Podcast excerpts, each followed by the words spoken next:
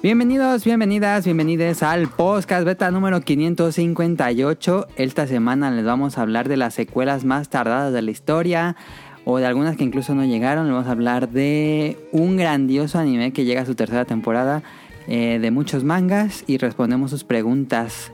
Esto es el podcast 558.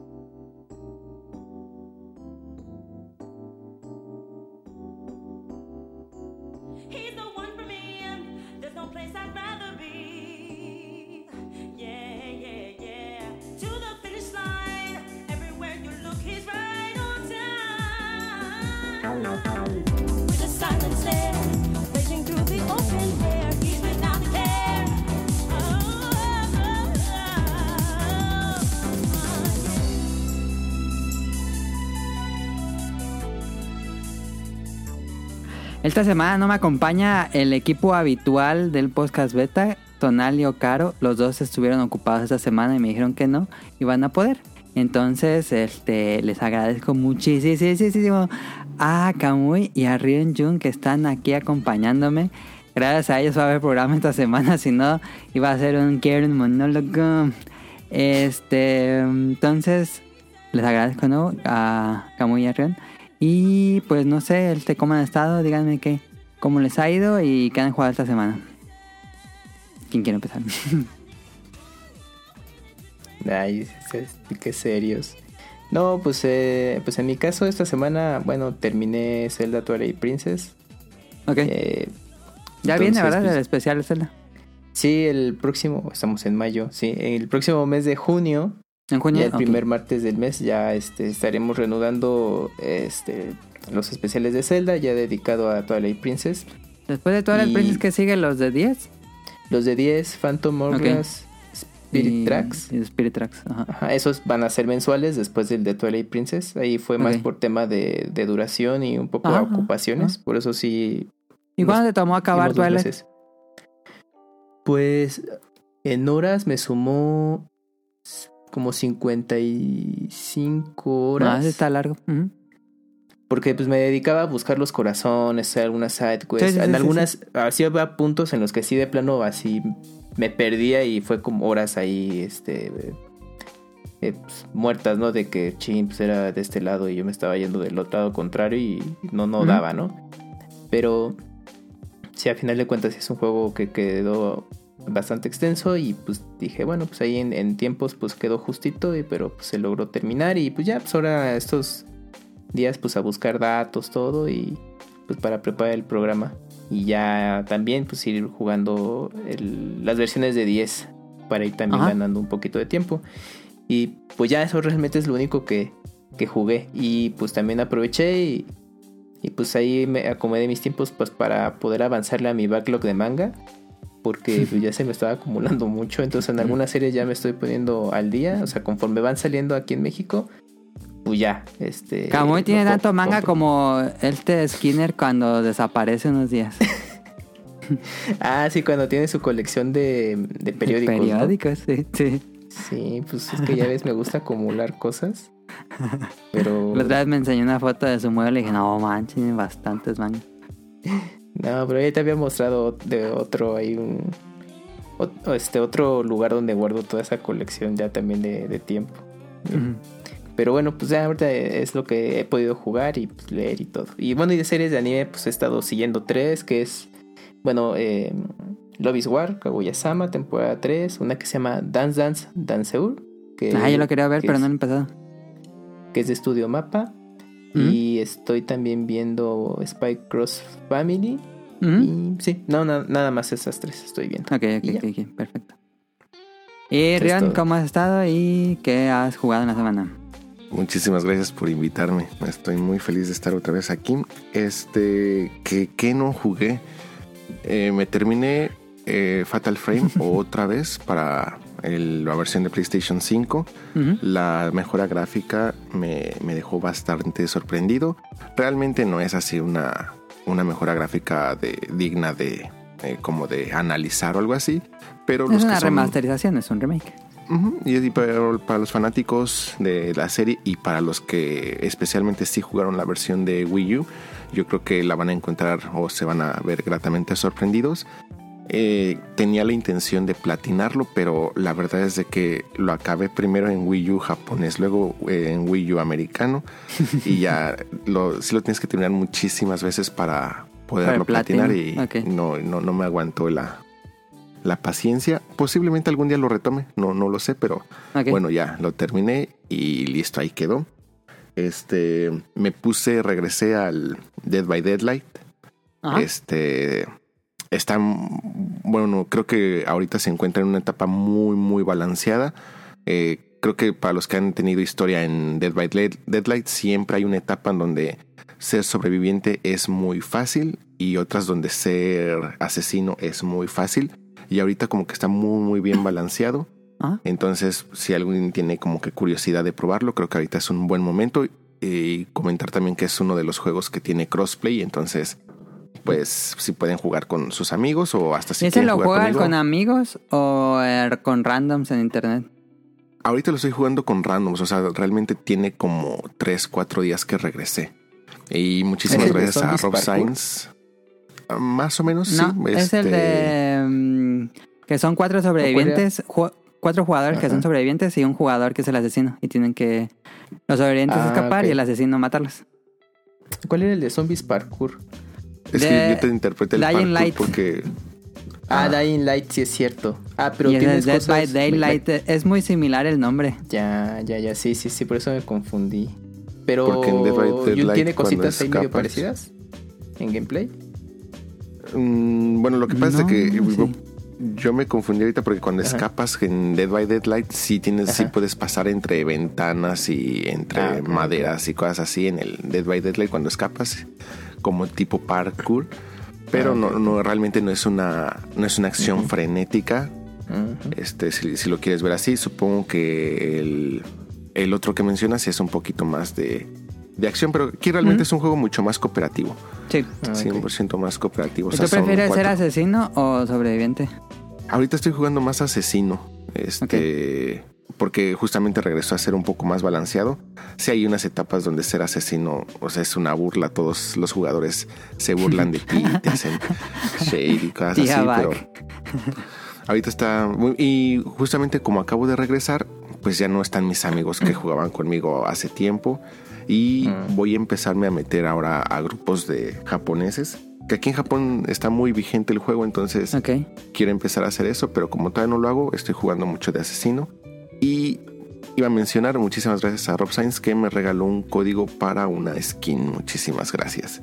Ok. Y este también regresé al Sengoku Basara. Ok. Eh, curiosamente no fue esto fue mucho antes de que me hicieras la invitación al, al programa y curiosamente pues también en el en el tema de hoy es un muy buen ejemplo Ajá. ya comentaré un poquito más del juego en el, en el tema principal. Y también me di cuenta que este, ya está disponible el Dead by Deadlight para móviles. Este, Ah, este es un juego separado al juego. O sea, a pesar de que tiene crossplay, este no se junta con el juego de, de Una consolas. experiencia diferente, me imagino. Eh, sí es diferente, o sea, vamos, el gameplay es completamente igual. Ah, Pero por la cuestión de controles y todo eso, sí se da una experiencia un poquito diferente. Pero bueno, pues es que realmente ya los celulares y dispositivos móviles de. ah, dispositivos móviles. Dispositivos de- móviles. Saludos a Festo. De ahora, pues ya tienen una potencia gráfica, pues muy interesante. Entonces, pues yo creo que hasta pueden equiparar algo como un Switch. Hasta Pero más, bueno. Sí. Los controles realmente son lo que limita mucho la experiencia, pero también lo estuve probando esta semana y es algo que le voy a estar dando como que a la par cuando no esté en casa o algo así. Ok. Ahí Y está. Y yo he estado jugando. ¿Qué creen? Elden Ring, chicos, con Elden Ring. Ya lo voy a acabar. Ya voy 115 horas. Em, pero ya, ya nada me falta una sola área para limpiar del juego. Eh, la dejé como al final porque se supone que cuando accedes a esa área cancelas varias quests. Entonces era la última, última. Y ya completando esa área, eh, regreso a matar al jefe final. Este, ya maté al, a Male- Malenia, creo que se llama. La que se supone que es el jefe más difícil. bueno, el meme que salió de Let Me Solo Her. ese jefe. Ya, ya hoy lo pude derrotar en la tarde. Em, y ya, yo espero que, que esté muy pronto el episodio de reseña de Elden Ring. Em, O sea, pero ajá. es un juego tipo Breath of the Wild de que si tú quieres te puedes ir directamente con el jefe final desde el principio o Tienes que ¿O matar, no? creo que tienes que matar cuatro jefes de siete. Si matas cuatro ya puedes como acceder al jefe final. Y pero hay muchos jefes ocultos y ahí me puse a buscar todos los jefes ocultos. Ok, entonces si limpiaste todo de jefes y ya vas a dejar el final para el final. Sí, sí, sí. Quise limpiar así todos los jefes que me tuviera el juego, fui por ellos. Me falta ahorita un dragón y no sé qué vaya a haber en esa área que me falta explorar. Y, y- y ya. Pero dices que el más difícil o popularmente el más difícil es este que acabas de vencer. Es esta chica que tiene un brazo de metal. Es muy rápida. El primer, la primera vez que llegas con ella sale una escena. Cuando acaba la escena te ponen así casi enfrente de ella, como a tres metros de ella. Así, un segundo, me cortó de 100 dos. Y ni siquiera pude saltar. Y dije, ah, se mamaron. y ya después, eh, cuando regresas de nuevo con ella, ya, ya sales en un lugar un poco más lejos de ella. Para que no te mate así de la nada. Pero bueno, ahí está. Em, vámonos al Beta Quest.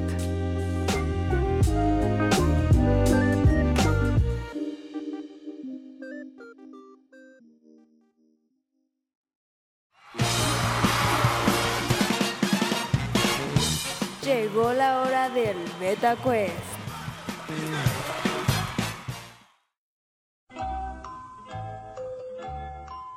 Esta semana en el Beta Quest es la clásica mecánica que tenía muchos programas que no teníamos esto. Creo que en todo el año no había aparecido esta mecánica, pero igual estoy exagerando.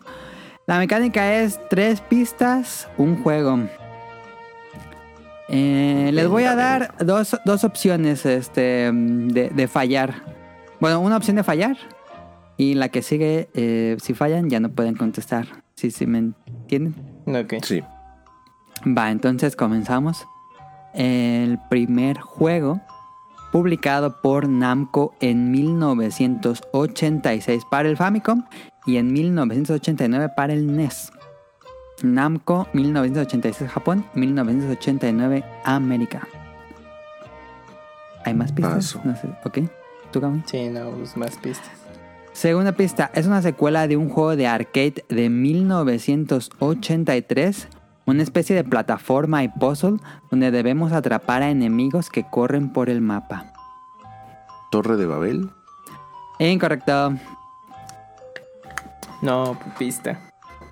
Tu última pista, el protagonista es un ratón.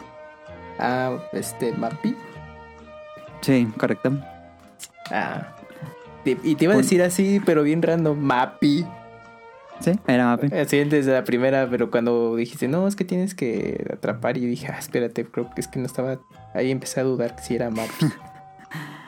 Em, son, son juegos que el, el público joven tal vez no ubique. Pero bueno. sí, es que ese sí ya es antiquísimo. Pero creo que tuvo unos relanzamientos. Ah, pues está en la. um, En la Eh, está en la Switch Nintendo Online. Online. Creo que sí. ajá, la versión de NES, sí. Segundo juego, primera pista, desarrollado por HAL en 1989 para el NES. ¿Quieren más pistas? Paso. Mm, espero otra pista. Segunda pista, es una compilación de niveles de una serie de juegos japoneses. El primer juego es una compilación de niveles de juegos japoneses, Ajá. pero también tuvo dos secuelas para NES y una para Game Boy. Las aventuras de. Ya dijo Rion, ¿Sí era ese? Ah, sí, sí. Sí, era Lolo, Adventure of mira. Lolo. Correcto. Ah, Sí, es que fue. Pero Lolo fue un poco antes que Kirby, ¿verdad? Este. Sí, ¿o no? Creo que sí. Es Porque que cuando dijiste Lolo Game Boy 2 de viene- NES, estaba ahí dudativo. Lolo viene de Egerton, que era una serie. Fueron tres juegos antes de The. Adventure of Lolo. Y era Egerton. Ah, Egertown, algo así. es que lo, lo más viejo que ubico de HAL justo es Lolo, pero Yo Mm, también no, por o sea. eso dije Lolo. sí. Pero cuando dijiste, Punto no, es que para son dos de NES y Game Boy, dije, ah, pues creo que sí es el Kirby, pero dije, no, no, no. Ajá, era, era muy. Obvio que no era Kirby. Sí, Pero sí, se sí. confundía. Entonces vamos Sí. a empate. Tercer juego, primera pista. Es un juego de Namco de 1982 de arcade. Y su versión de Famicom llegaría en 1985. No, es- no, me suena. A ver, ¿qué. ¿Qué otra pista? No, no, no, no, pues no, no me la juego, no me la juego.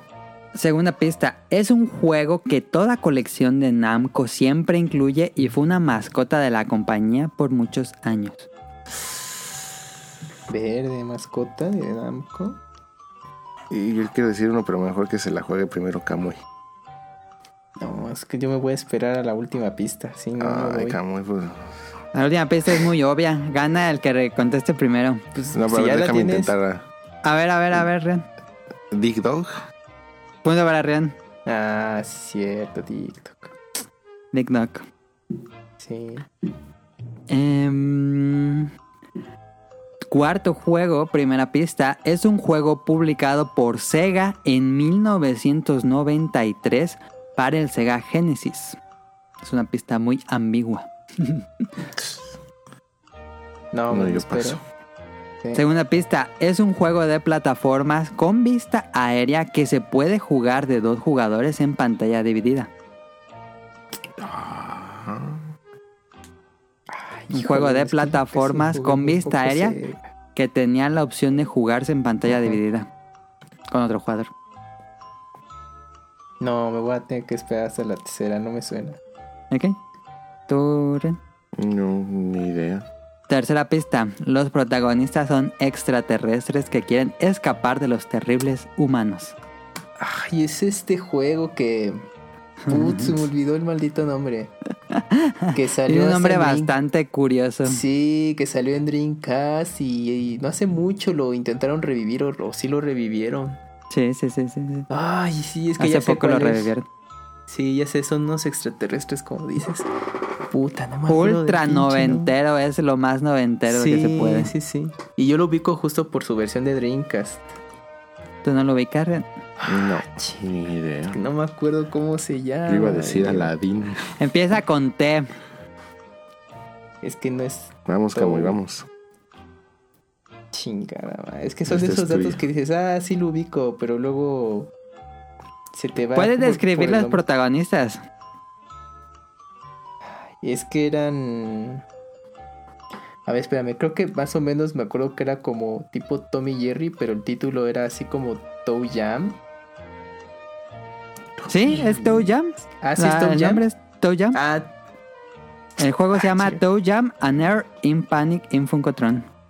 Oh, ni lo había escuchado. Un juego algo oscuro del Genesis. yo no pensé que Punto era para este, Kamui. tan viejo, eh. Justamente lo ubicaba más por, Dream, por Dreamcast. una Dreamcast, ok. versión. ok. Ujú. Y se empata esto, entonces vamos 2-2. Último juego de desempate. Es un juego publicado por Enix en 1990 para Super Famicom y un año después en SNES, Super Nintendo. Tuvo una secuela únicamente y un remake del año pasado. No, me espero. Sí, no. Turen. Mm, quiero decir uno, pero me espero entonces. Bueno, Es que no, no, de, no hay, no hay mucho para dónde jalar. Segundo, la música es compuesta por Yuzo Koshiro. Algo extraño porque la mayoría de su trabajo era de Sega Genesis. Pero aquí hizo la música de este juego de Super Nintendo. Yuzo Koshiro, quien lo van a recordar por Streets of Fresh. Y muchos. Hay muchos juegos. Y salen todos rápido. No, me espero. ¿No? ¿Turen? Mm, pues es que si no me gana Kamui. Act A. Racer. Ah, Gracer, punto para Rian. Mm, Sí. no, pues sí, ya. En la tercera pista era, era un ¿Cuál? híbrido entre juego de simulación y acción. Es que en ese Y punto pues- nada más tenías o Dragon Quest o Act Racer. Por eso tenía. No, y sabes, yo me fui, bueno, quizás no tan atrás, pero quizás me faltó unos años porque estaba pensando en, en Project Wonder eh, Project, J, ¿cuál? que también Project estaba Wonder medio J. oscuro. Ajá. Es en el ubico. es un juego ahí como de 2D estilo anime te- que era de Enix y salió en Super Nintendo y tuvo una secuela para Nintendo 64. Eh, no, lo ubico. Pues ahí estuvo el Sí. Beta Quest, cinco juegos, eh, bastante cerrado el resultado, gana Rion con 3-2. Este, mm, ahí estuvo. Perdón. Vámonos al Beta, al Beta Quiz. Sí. Vamos al tema principal. Tema Perdón. principal.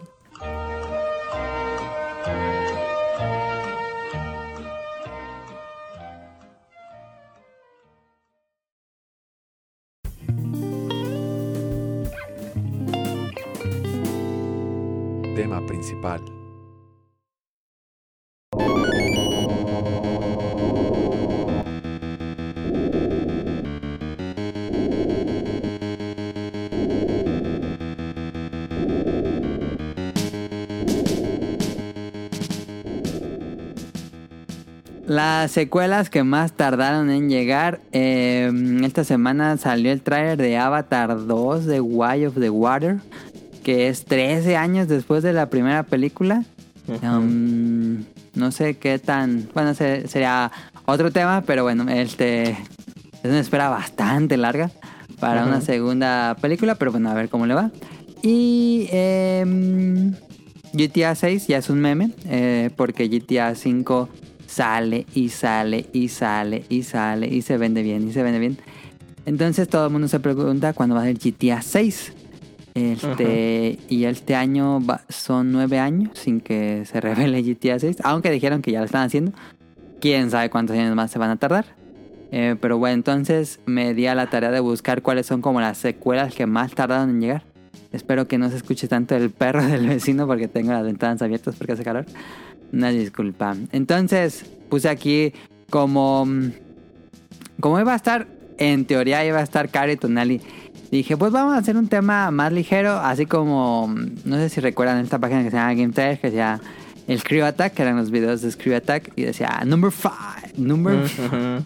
había pensado algo muy tal vez va a ser muy básico el tema pero bueno este puse aquí un como un top 5 de los de los las secuelas que más tardan en llegar. No puse exactamente las que más tardan en llegar sino que puse los juegos que dan como que nos pueden dar más plática.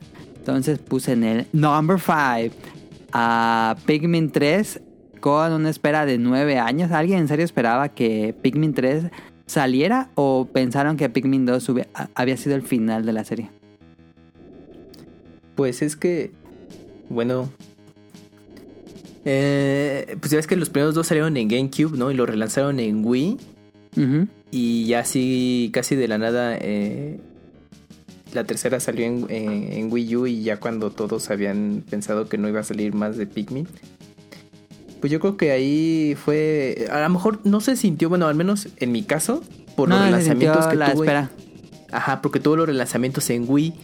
Entonces ya cuando anunciaron eh, Pikmin 3, Ajá. pues dije, ah, pues, pues era natural. Bueno, como que se me hizo algo muy natural que hicieran la secuela, el, el gamepad. Porque el este, 2 no termina en, en un cliffhanger o algo así. No, pues es que terminan los juegos, es como, pues ya terminaste la misión y... Y ya se va a su planeta. Mm, Ajá, sí. y, y lo lograste y vámonos. O sea, sí son, son juegos autoconclusivos que pues, Sí, sí, quisieran, pueden sacar las secuelas que quisieran. Pero yo creo que, o sea, al menos para mí no lo sentí tan lejano por sus relanzamientos previos a Wii U. Entonces. No, no lo sentí distante. Hasta ahorita que dice el dato desde GameCube, dices, bueno, sí, tomando en cuenta los lanzamientos originales y pasó mucho Se tiempo. saltó el Wii si no contamos los relanzamientos. Pero aparte tuvo, es que antes del lanzamiento de Pikmin 3 tuvo sus cortometrajes este, en CGI, ¿te acuerdas? que Ah, los para dirigió 3DS y, y Wii U. Y sí, Wii U. que bueno, ahí estaba Miyamoto involucrado y todo sí esto. los compré en Wii U. Uf. Y, ah, no, pero bueno, obviamente ahorita ya en YouTube lo puedes ver y ya sin tener que pagarlos. imagino que pero. En YouTube. en YouTube, Yo Pikmin 3 exacto. lo probé hasta Switch. Ah, sí. Y con el Ajá. relanzamiento de Switch también, sí. sí. Pikmin Y- 3 Deluxe. Y eso Sí. que sí era súper fan de los de, de Pikmin. ¿Y te gustó el 3? Sí, me gustó mucho. Lo, lo disfruté mucho. ¿Te dirías que valió la pena la espera de 9 años?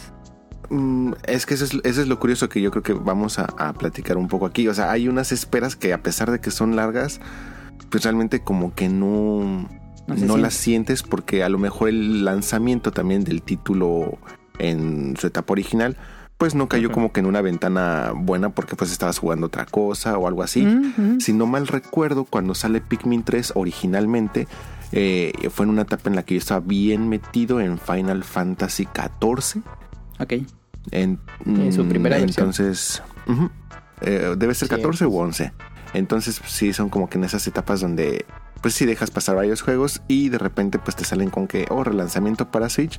Y a mí me cayó perfecto y dije, Claro. ah, pues, Ese, Listo. fíjate que nunca lo conseguí el de Switch. Yo tengo el de Wii. Pues compra el de Switch, Melión.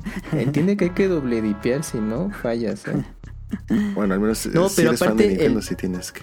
Sí, tienes que ser doble dip. Nada de que, no, ya tengo el original hace 20 años. Voy a no, ver en madres. Amazon cuánto cuesta.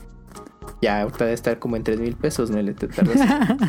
pero, no, pero la versión de Switch, la ventaja es que incluye unos DLCs que se lanzaron en Ajá. Wii U, ya, ya Sí. están ahí contenidos. Y creo, si no hay que Jun nos ayude, ya te incluye también los cortometrajes en CGI, la, este, la versión de Switch. Sí, sí, sí. sí está Ah, en- no Ah, sí. sabía. Ah, sí, ok. entonces esa es la versión ya definitiva que, que sí vale la pena que te compres. Mel. ¿Por qué creen que no haya salido un Pikmin 3 en, en Wii? Está raro, ¿no? Siento que el Wii fue tan Ah, Wii. ultra popular.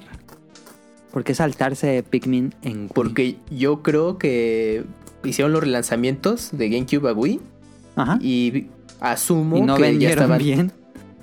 pues a lo mejor no tanto, pero yo creo que estaban trabajando ya en la secuela en Wii, pero ya estaba en puerta Wii U. Entonces yo creo que Ah, ya. dicho, no, ya, aguántalo en Wii U. Pero lo, lo usual, ¿no? Pues el, el desarrollo toma un poco más de tiempo de lo que uno pensaba, las mecánicas con Gamepad, y pues ya salió pues con sus añitos ya de distancia. Pero yo creo que sí, la intención era sacarlo en Wii. Sí, puede solo ser. que pues el tiempo ahí les, les ganó. Sí, el... Bueno, está el Pikmin 3 para el Nintendo Switch, el Wii U. Y dijo Miyamoto que estaban haciendo... Hace años dijo que estaban el haciendo 4, Pikmin que 4. ya casi lo tenía hecho, sí. Sí, dijo que ya, ya casi estaba acabado y Que ya nada más era exportarlo y quemar el disco, ¿no? Así. fácil. Creo que eso lo dijo el primer año del Switch. Nada más era mandar No, el archivo a... era todavía, ¿O todavía Wii U? Era todavía Wii U, mele. O sea, sal- salió Pikmin 3, pasó un tiempo y Ah, está bien enlatada esa madre. no, no faltaba tanto para tener el ciclo de Wii U. Y Miyamoto dio justo esa declaración que mencionas. Sí. No, pues ya Pikmin 4 está casi listo, ¿eh? Nada más que digan cuándo y ya mandamos a producir, ¿no? Está bien casual. Pero obviamente Wii U pues le estaba yendo súper mal y entonces yo creo que sí, pues mandaron El a la equipo de desarrollo así haciendo el Pikmin 4 en la máquina de escribir invisible. Ajá, casi, casi. A lo mejor tal vez sí, nunca existió y Miyamoto nada dijo, sí, sí, ya está, ¿eh? Ya, ya, ya, sí va a salir. Estuvo raro esa declaración. Sí, Pero sí, sí. sí. ¿Creen que exista Pikmin 4? Pues yo creo que por Pues- eso lanzaron Pikmin 3 en Switch, ¿no? Para probar. Pues es que Yo- ese es mi punto. O sea, yo honestamente, por las ventas que ha tenido Pikmin, no se me hace así como que un juego que le vayan a dar prioridad ni en este año ni en los próximos.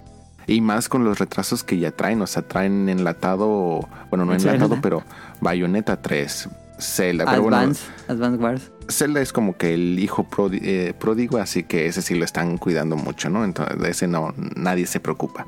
Pero Ujú. pues está Zelda, está Bayonetta, es el, este Metroid Prime. Entonces, que quieras o no, como que apantallan más. Entonces, realmente yo creo que si alguien ahorita hacen una declaración de, ¿saben qué? Se cancela Pikmin 4, así como ahorita nosotros así de, ah, sí es cierto, se había anunciado, ¿no? Muchos van a decir, ay, ¿a poco estaba anunciado?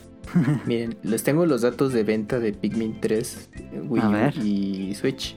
¿Cuánto? Eh, en Wii U vendió un millón punto 27, Ajá, es pero comprensible. en, en Switch vendió prácticamente el doble, 2.04 millones de unidades. Ah, sí, es, es bajo para incluso ¿Eso para es Switch. mundial?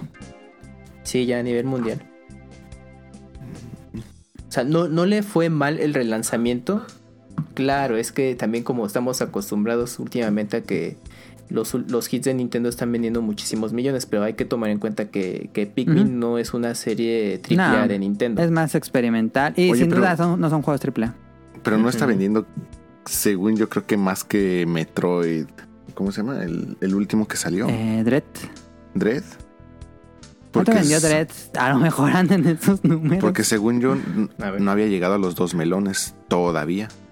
En una de esas, Pikmin es más popular que Metroid. Puede que sea.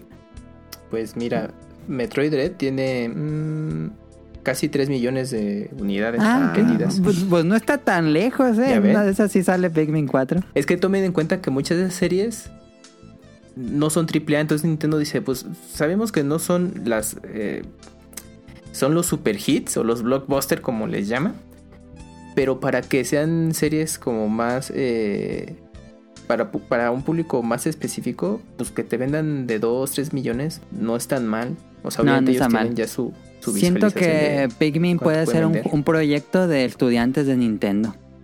Fácil. Mm, sí, ahorita estaba acordándome que un juego podría ser así. Pero... Si Nintendo tuviera estudiantes. Digo, bueno, Un no, estudiantes, sino No, los. de- de como el equipo, los equipos nuevos talentos. Ajá, ajá. Ajá, como Splatoon. Pues Splatoon fue justamente Splatoon un equipo fue eso. joven. Sí. Ujú. Entonces, Sí, yo, yo creo que ser. bien, pero pues es que ahorita la- Nintendo se tiene que ir ya también a la segura. ¿Qué es lo que te está vendiendo? Pues Splatoon. Sacas secuela de Splatoon. Pero pues es que así que digas equipo, equipo joven, pues la cabeza pues es ah, casi ya es casi. veterano, claro. Sí, generalmente tiene un director. Ya, ya que tiene tiempo. O los codirectores, a lo mejor ahí el- algún codirector, pues si es más joven, que llegue ya aterriza las ideas nuevas. ya Porque sacaron hace poquito Pikmin Go, ¿o ¿cómo se llamaba esa madre? Es que está, ajá, el de teléfono es Pikmin 4.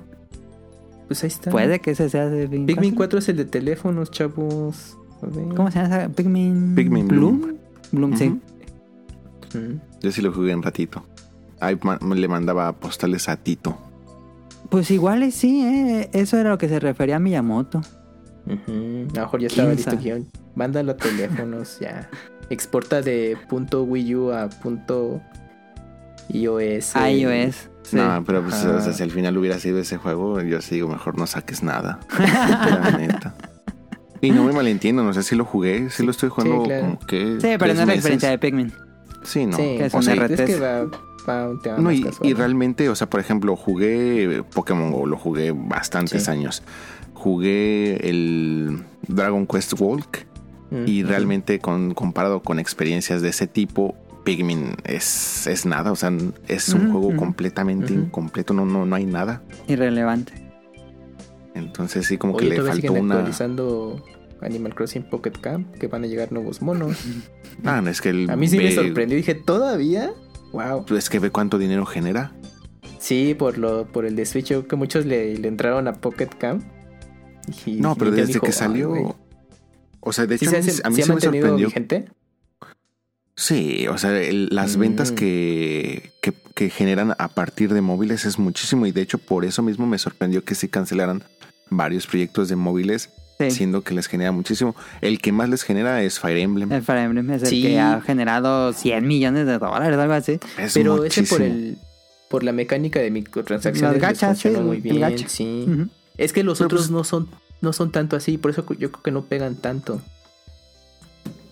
Pero es- realmente pues es que el Fire Emblem con toda la gama de personajes que tiene, el Claro. concepto gacha se presta perfecto. Exacto. Pero sí. Pocket Tienen Camp, otro o sea, RPG, también- ¿no, Rion? Dragon Lost, que también Eh, está funcionando Dragon y ha ese hecho es un colaboraciones Dragalia. con Monster Hunter a Dragalia. Que Pero ya va a cerrar. Dragalia. Ya va a cerrar servidores. Ya dijeron. Puta, ¿cómo Y eso que vende también muy bien. Ajá, sí, yo me habían quedé anunciado o sea, que ya Dragalia iban a cerrar. Cuando ves los ingresos son así de millones contra lo que te puedes gastar generando este pues nuevos skins o cosas así en un Claro. juego para móviles.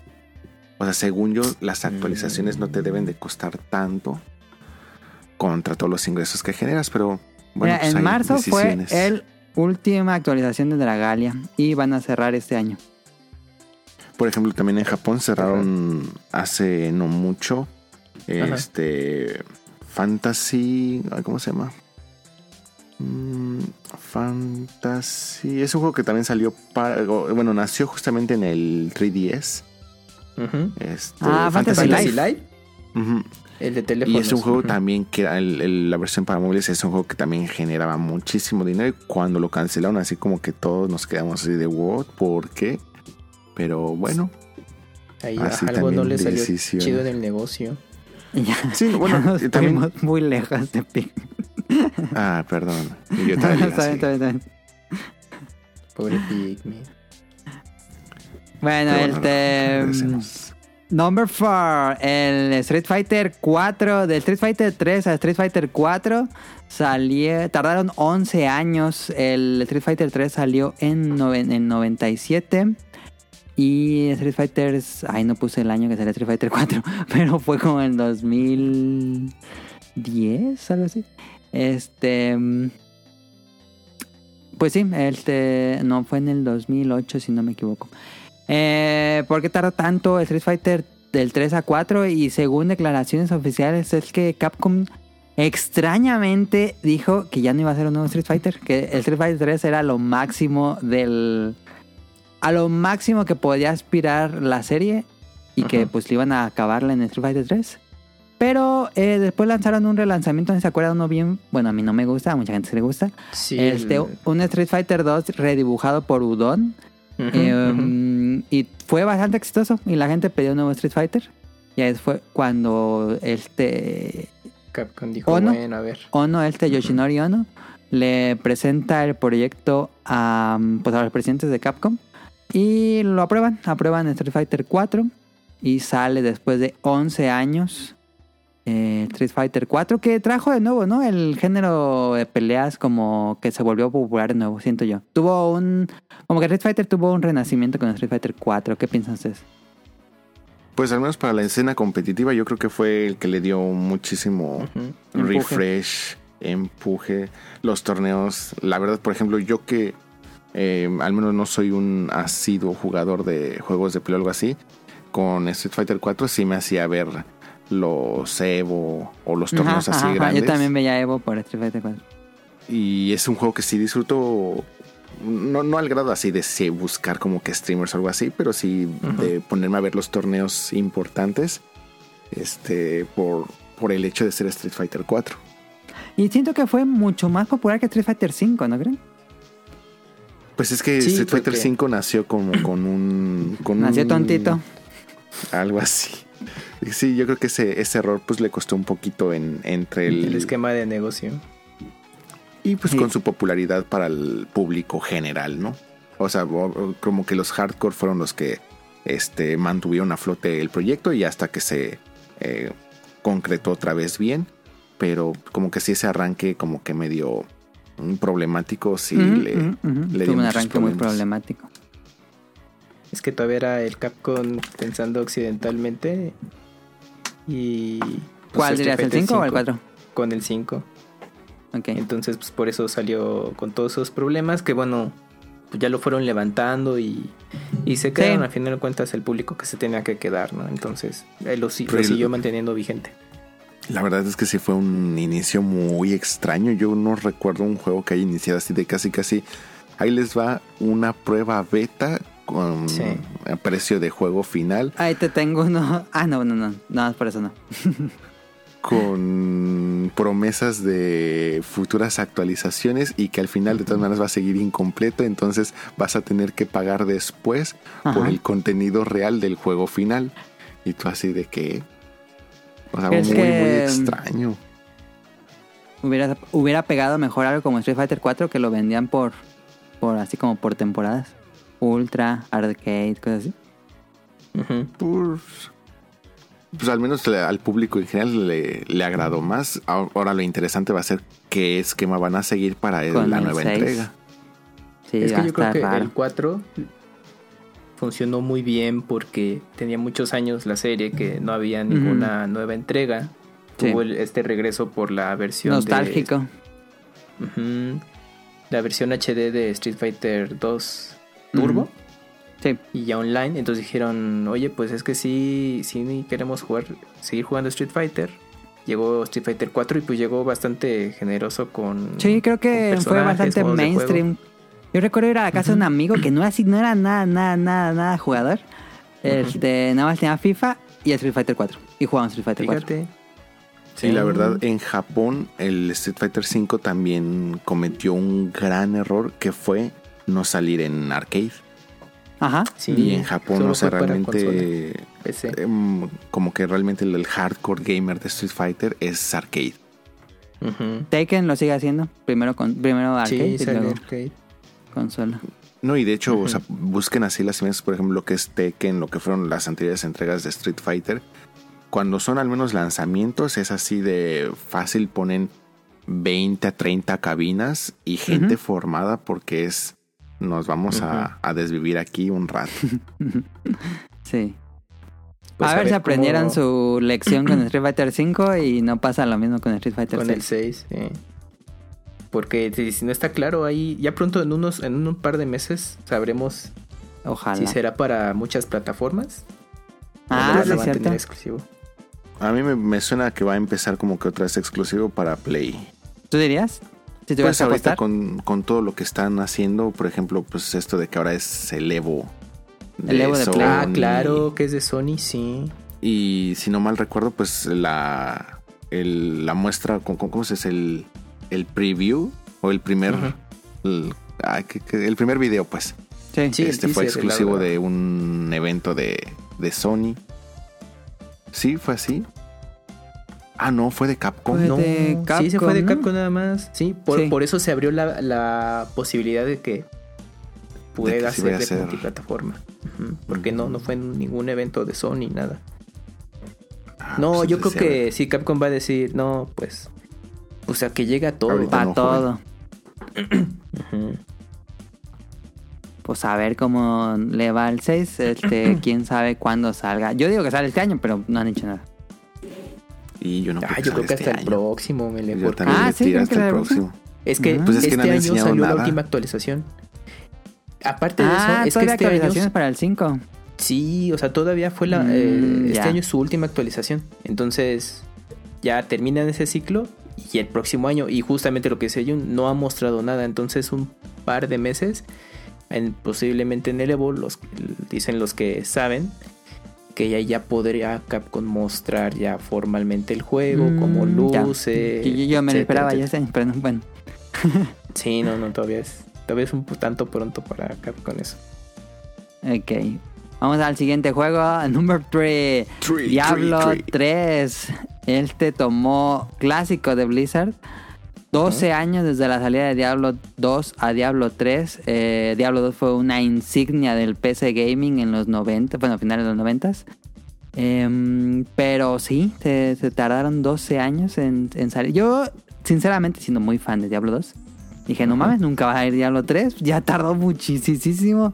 12 años, yo dije, nunca vas a ir Diablo 3 y un día lo anunciaron. Este... Em, eh, ¿Por qué se tardó tanto? Dijo, bueno, según declaraciones del equipo de desarrollo, es que era muy difícil de superar lo que habían logrado con el 2. Era así una... mm, La dejaron la barra muy, muy, muy alta. Este, Y creo yo, ahora que el año pasado jugué Diablo 2 de nuevo. Creo que me gusta más Diablo 2. Este, mm, y sí, eh, pasó lo mismo con StarCraft. StarCraft del 1 al 2 fueron 12 años. Porque Blizzard le gustaba tardarse mucho en hacer juegos. Lo sigue haciendo, aunque bueno, pues básicamente Blizzard ya no es el mismo Blizzard. Em, pero valió la pena la espera de 12 años. Lo jugué bastante, lo acabé dos veces, eh, una solo y una con cuatro jugadores. La experiencia de cuatro jugadores al mismo tiempo es grandiosa y sí, sí, es muy bueno. Personalmente no soy fan del estilo visual y me parece que es un juego mucho más fácil que el 2. Eh, pero lo disfruté también, aunque tal vez es un melo de nostalgia, a mí me gusta más el 2. No sé si alguno de ustedes lo haya jugado.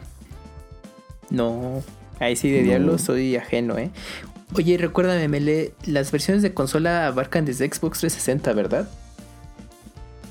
De O sea, ¿sí Diablo llegó 3, todavía sí. Xbox? Sí, sí, llegó todavía de Xbox 360. Yo lo jugué. No, Lo jugamos con Daniel, Andrea y Tonali en una Navidad. Nos lo acabamos en dos días. Em, En Play 3. Yo ya no jugué la versión de Play 4, fíjate. Ya. Oye, pues ya se, ya se echó tres generaciones de consola. Fíjate, Diablo 3 todavía sigue muy vigente. Y es su versión de Switch. Ajá. Hasta Hay con un versión amiibo Switch. salió.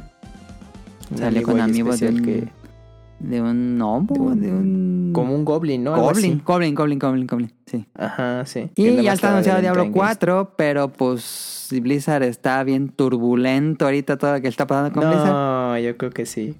Pero pues este año no 3. sale Diablo 4. ¿A cuándo salió Diablo 3? Dije... No, no puse la fecha. Ah, no, no, no. Pues sí, salió desde Ha de ser Xbox 360. 2000... Ha de ser 2012. 2011 tal vez. Diablo 3. Eh, y ya estamos a 2022. 2012. 2012, entonces ya van 10 años. Ya me faltan 2 años para alcanzar lo que le tomó a Diablo 3 Ah, ya Diablo ves. 2. Van a decir, ya, qué prisa tenemos, espérate. Y el Diablo, lo que han mostrado de Diablo 4 me ha gustado mucho porque regresa al estilo visual del 2. Diablo 3 es Mm, muy caricaturesco para mi gusto. Es lo que no me gusta de Diablo Mm. 3. Pero bueno, ahí está. Este Diablo con Blizzard. Em, number 2. Shenmue 3. 18 Uy. años desde la salida de Shenmue 2 a Shenmue 3. Ujú, ujú. Eh, pues no sé, Shenmue ha sido una cosa rara porque el primer Shenmue fue un megaproyecto que todo el mundo sabemos que costó como 60 millones de dólares. Incluso el, el costo de desarrollo no se hubiera recuperado si todos los jugadores que habían comprado un Dreamcast hubieran comprado el juego. Así el 100% de jugadores que compraron un Dreamcast hubieran comprado un Shenmue 1. Ni Ajá. así se hubiera recuperado el precio. Este. Pero por alguna manera Sega autorizó Shenmue 2. Que también salió para el primer Xbox. Y luego, eh, pues Sega cae en crisis, deja de fabricar consolas, se hace Tea Party. Eh, por supuesto, le dan adiós a Yu Suzuki. Y hasta el 2015, creo que fue el Kickstarter que anuncian en un E3. El Kickstarter de Shenmue 3. Y después de algunos años sale finalmente Shenmue 3. Creo que es del 2018, 2019. Eh, Y el TC es uno de esos pocos casos que no valió la pena, ¿no creen? ¿Te acuerdas cuando lo anunciaron en una conferencia de, E3 De Sony. Y que Sí, fue el de- mismo año de Ajá. anunciar Monster Hunter World. Ay, Creo. ¿cómo crees? Creo que fue esa conferencia. Y que todos, bueno, ahora ustedes este den su donación para que salga el juego. Ajá. Y fue Porque el sí. Kickstarter más exitoso de su momento. Pues el juego se quedó en pues en la época del Dreamcast, ¿no? El, tercer juego y El tercer juego se siente muy anticuado. Yo no lo he jugado. Yo nunca he jugado Shenmue. Tengo que aclararlo. A lo mejor no tomen muy seriamente mis palabras. Pero pueden ver el video que se llama mm, He gastado mi vida. I have wasted my life. De, mm, de este youtuber que me gusta mucho. Este, Super 8 Patch Wolf hace una disertación de 40 minutos de por qué Shenmue 3 no es buen juego. Este, y él es muy fanático de la serie. Este, pero sí, Mm. Spoiler. Eh, si quieren adelantar, se me va a jugar Shenmue 3. Pero bueno, Shenmue 1, el, digo, Shenmue 2 queda en un cliffhanger. Y Shenmue 3 no Sí, sí, resuelve sí. ese cliffhanger. Y- Entonces, así como, ¿para qué hiciste un tercer juego si no resolviste el cliffhanger del 2? Se Ah, siente es que como, como un relleno de anime. este- Y no. No, porque pues no, ya. no aporta nada a la historia general. Ahora, al arco principal. Y bueno, No, pues porque se supone que Yu Suzuki quería seguir. Vio que le pegó el Kickstarter y dijo, no, pues vamos a alargar más la historia. Es lo que yo digo que pasó. Todo mal. Bueno, pues ni modo. Se ¿Tú has, y ha- mira. has tocado algo de Shenmue, Kamui o Ren? Yo no. Pues los primeros. Ah, pero, bueno, yo- pues, hace- sí, nada más los años. primeros. Es que el, el 3 todavía no lo, com- no lo compro, aunque luego está muy barato desde... Sí, ya No, está bien pues barato en todos lados. Ya, después, para tenerlo ahí en la colección. O sea, no sé, justamente por ese punto. O sea, yo entiendo que el juego obviamente no se queda siguiendo la línea de los juegos originales. Entonces, si tú le vas a entrar a Shenmue 3, justamente tienes que, que ir con esa mentalidad de voy a jugar un juego de hace muchos años que simplemente lo puedo jugar en una consola de ahorita y, y ya. Pero no me va a dar, no me va a ofrecer las mecánicas No que esperamos hoy en día. Moderno, ajá. Que es raro porque, por ejemplo, Yakuza también lo hace, pero no lo hace mal. Pero Shenmue sí lo hace mal. Extrañamente. Porque Yakuza siguen siendo las mismas animaciones, siguen siendo las mismas mecánicas. Sí, sí, sí. Pero es muy divertido y Shenmue, pues según los críticos y fanáticos, pues es bastante monótono y aburrido. No, pero es que además la, la historia de Yakuza, o sea, como que sí te, te mantiene interesante. Y lo-. La parte de los... Como que está muy bien balanceado entre historia, con gags, con acción, con... Sí, sí, o sea, sí. el balance de Yakuza a mí se me hace muy, muy... Muy bien pensado, muy bien planeado, a pesar de que pueden parecer juegos que como que se hacen al... Este... Como que pues, como reciclan mucho. Ah, bueno, yo creo que eso también les ayuda mucho a, a sacarlos Ujú. rápido. Hay mucho reciclaje juegos. de assets. Sí. Pero, Sí, es que eh, sí, o sea, mucha gente puede pensar que este reciclaje hace que el juego en total se sienta como que reciclado, pero realmente eh, sí son juegos pues que valen muchísimo la pena. Sí. Ahora, si a mí me preguntan, se pueden, pueden jugar perfectamente Yakuza 0, Yakuza 1, saltarse al 6 y de ahí saltarse al, Like al a Dragon. 7, Like a Dragon. Y, mm, o sea, ese hueco que dejan, pues también como que no pasa nada. Pero Mm, realmente si quieren jugar también toda la serie, pues es eh, no, no, no tiene desperdicio, la verdad. Sí, sí, sí, son grandiosos juegos. Yo recomendaría a que si les gustó Shenmue y no han jugado Shenmue 3, prueben un Yakuza. Si nunca han jugado Yakuza. Y pasando al primer, al primer juego de los juegos más retrasados de la historia, según yo, según lo que busqué, Street of Rage 4, que tardó 26 años en salir desde Street of Rage 3 al 4, 26 años es toda una vida. Em, Pero este pasó porque principalmente no estuvo Sega involucrado. Eh, si no, nunca hubiera pasado, obviamente. Eh, el Street of Rage 3 pues salió a finales del 94. eh, y ya estaban... Sí tuvo, tuvo mucho boom en esas épocas los beat'em ups. Pero pues acabaron los 90, comenzaron el 2000 y no, prácticamente cuando llegó el 3D, ese género murió bastante. Eh, hubo intentos en 3D, pero nunca fueron tan populares como el beat'em up tradicional 2D. Y pues creo que Sega pues dejó muchas eh, IPs que eran 2D, nunca dieron el salto 3D. Y una de esas fue Street of Rage. Y después en el... Bueno, no sé en qué año les hayan hecho el, el pitch, pero fue como en 2017, 2016. Eh, los desarrolladores independientes franceses Dotemu y le fueron con Sega, les dieron así el, el pitch para renacer Street of Rage completamente eh, cuidando o manteniendo la esencia de la serie, un beat'em up 2D. Y Sega les da la licencia, me imagino que hubo un contrato ahí y todo eso. Este, pero consiguen la licencia y hacen Street of Rage 4. Sale en 2020, creo que sale en 2020 Street of Rage 4. Se hace, este sale en 2020 y pues de acuerdo a los fanáticos de este tampoco lo he jugado, fíjense, este lo tengo, tengo meses, tal vez años, sí tal vez años, con este juego en el carrito de Amazon y no me decido todavía a comprarlo. ¿En serio? Digo, ahora que baje, ahora que baje. Oye, sí se ha mantenido un precio Sí. pues, de salida, ¿eh? Sí, sí, sí, sí, sí. Por eso creo que no. Así como dije, "Ah, ahorita que baje un montón, pero no me ha tocado ver que baje mucho. Camuy o Ren no han jugado. Yo no. Y no creo jugarlo. Yo el que estoy esperando es Tortugas Ninja, pero Este, ya, después de unos problemas técnicos.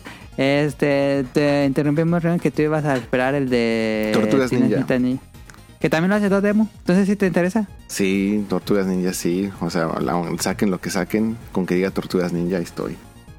No, pero sí, se, Aunque ve, sea un estudio independiente. se, se ve bastante bueno, según yo. Se ve muy clásico al. como si fuera una secuela de Super. Y la parte de multijugador como que me, me, me llama mucho la atención. Espero que no sea un juego que te puedas terminar como que en una hora. O sea, un juego muy cortito porque también Uy, siento yo que, creo que sí va a ser Con eso. que te ¿eh? termines en dos, ya le hiciste, ¿no? pues que valga al menos la pena. O al menos que tenga una rejugabilidad. Sí, va a haber una rejugabilidad. Sí, sí. Porque Street of Rage igual es un juego que te acabas en una hora. Ah, exacto. Pero los tienes que acabar varias veces para sacar a todos los personajes, a todos los skins y todos los, los filtros. Y sobre todo que si jugamos varios, pues que la dificultad como que también esté intensa y lo voy a disfrutar muchísimo. O sea, esa y la colección de Tortugas Ninja la estoy esperando. Uf. Que salgan el mismo ¿Y hay día, ¿no? fecha para alguno? Ah, no, no creo que salga.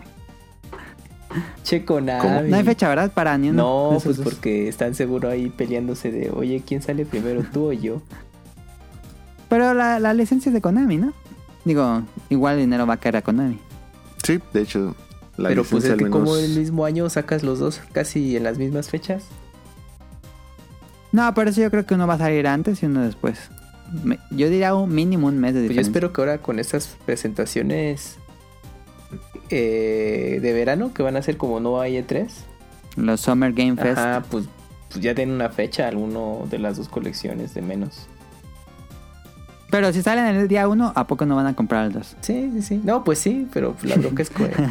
pues, pues es que se van a dar un balazo en el pie ahí porque Sí, eso sí, eso sí, se van a comer entre Ajá, no se, no se dan oportunidad de que amba, amba- ambos juegos se puedan vender relativamente bien. Sobre todo el nuevo, que es de Dodemu. Yo creo que la mejor estrategia sería que sale la, la Kawabonga Collection, que, que le traiga la nostalgia a esos jugadores y luego sacas este nuevo juego de las tortugas. Ninja. Sí, estaría bueno, pero... Pues a ver, pinche Konami, te digo que luego no se aplica. Pero ya no los Street Race, pero tampoco es como... Digo, es más la historia de que estos do- dos demo trajeron de vuelta Street of Rage y... Y más que, más que Sega. Estaba pensando que otro... El que, por ejemplo, ya trajeron a las tortugas ninja. ¿Qué otro beat'em up les gustaría ver? Pues a mí, bueno, no creo que ocurra por... Ahorita Capcom está en otras cosas, pero... Pues Final Fight estaría bueno. Ajá, Eh, sí, sí, sin, duda. Eh, es de, de los que también más me gustó.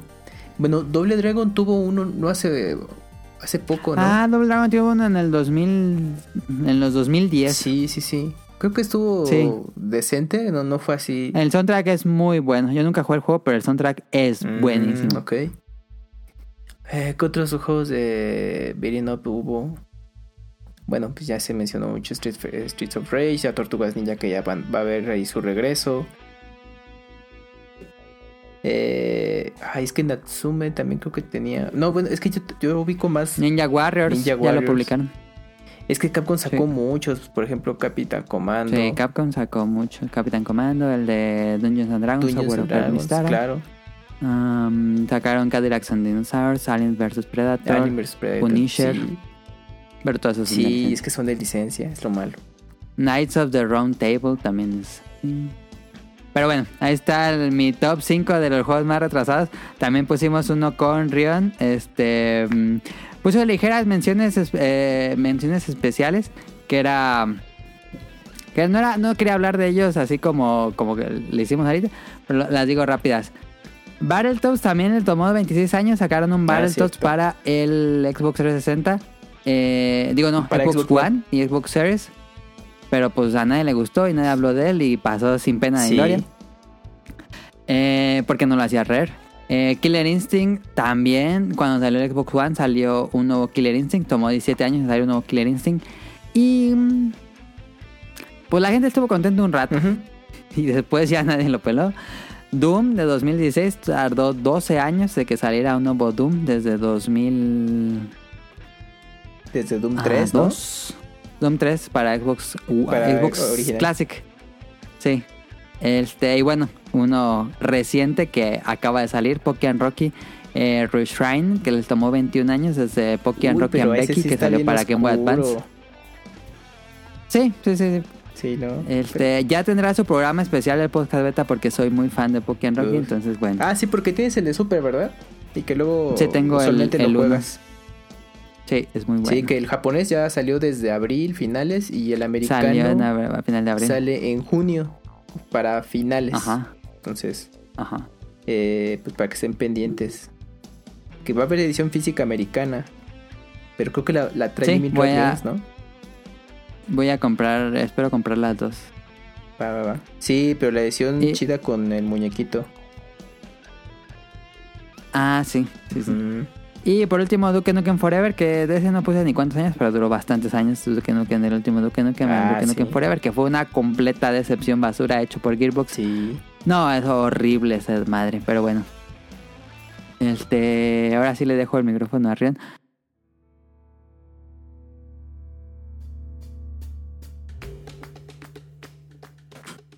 Ahí está, después de unos extraños problemas técnicos que ustedes no van a escuchar, regresamos al tema principal. Ya había hecho mis menciones honoríficas, este, y ahora sí tocaba a las de Rion Jun, y ahí fue cuando pasó todo. Este, ahora sí, Rion te dejo.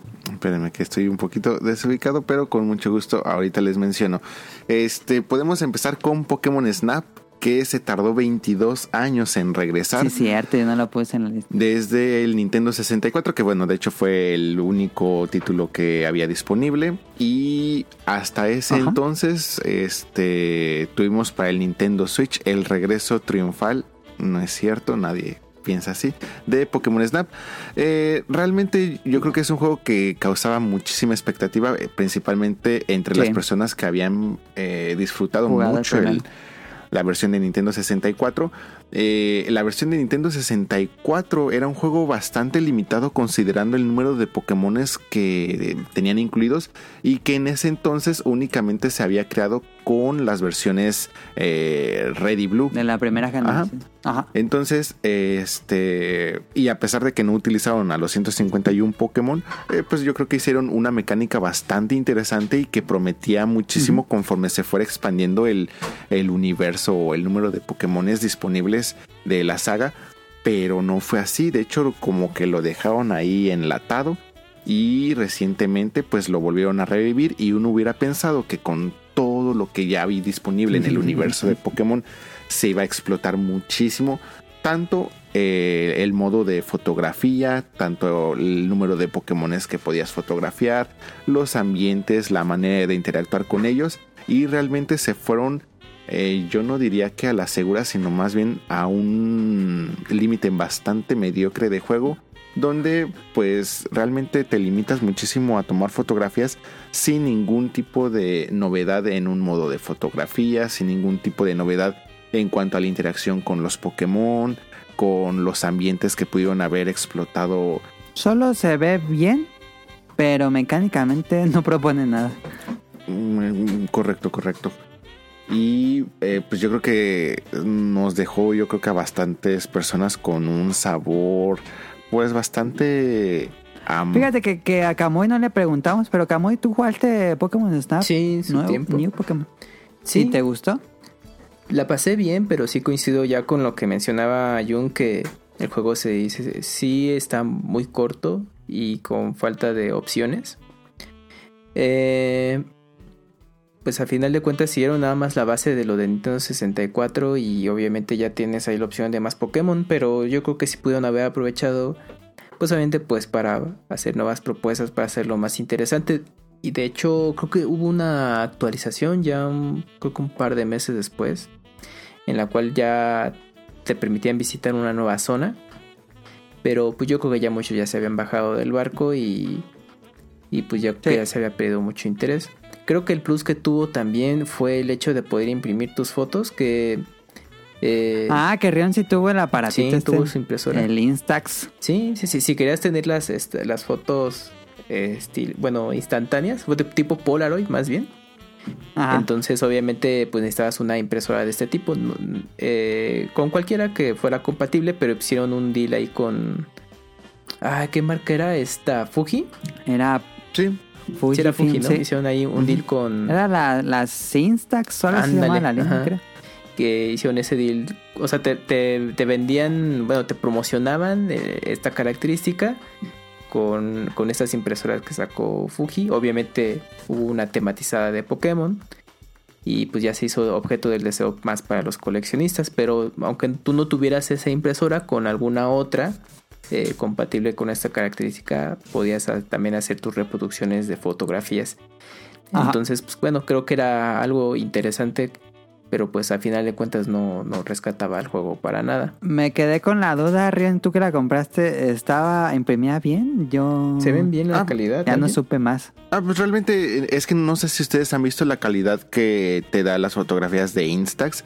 Eh, realmente lo que No, hacían aquí es eh, sacaron una aplicación para este, teléfonos móviles, dispositivos móviles, y este para que pudieras usar frames o stickers eh, alusivos a, a Pokémon. Eh, no, no tiene nada que, o sea, realmente al final es una impresora normal de Instax. O sea, puedes y tú imprimir las fotos que tú quieras, no tiene que ser forzosamente de, de Switch. Y eh, parte también de la novedad era de que eh, también podías imprimir directamente desde tu Nintendo Switch. Entonces, este, que por cierto también aquí en Japón eh, se hizo una dinámica con los Family Mart para que también ahí pudieras imprimir tus fotografías, pero aquí no es en una tipo Instax, aquí sería como en planillas, como de mini stickers. Ah, ya. Sí, sí, sí, sí. Y pues la calidad de las Instax, pues es que no es la mejor calidad de fotografía, pero pues es como que una forma cute de tener ahí tus, tus mejores fotos. Se- vamos, se ven bien. Y si quieres, o sea, si tu objetivo es como que decorar algo así como álbum o tener ahí como que, este, pues ahí fotografías interesantes de Pokémon, pues eh, vamos, la calidad se ve bien, pero no es la mejor calidad en fotografía, por supuesto. O sea, es como una calidad de, este, película instantánea de bajo costo. Ok. Pues ahí estuvo Pokémon Snap 22 años y no valió la pena. Ojalá, ojalá que regresen Pokémon Pinball. Ah, también ese estaría bien, porque pues nada más tuvimos dos entregas y yo creo que también pues Sí. ya vamos para los más de 20 años sin tener nada de, Sin un Pokémon Pinball. de pinball. Este, ah no, pues yo creo que tiene menos, ha de tener como 18 a 19 años, porque pues el segundo ya fue de El Game Boy último Advance. fue de, Ujú. De- Ruby y Zafiro. Ujú. Entonces sí debe de tener menos tiempo. Pero bueno, en la siguiente lista estoy marcando un valdrán la pena porque ya este año y de hecho ya próximamente vamos a tener lo que es Mario Strikers que estuvimos esperando 15 años. Bueno, estuvimos esperando entre comillas.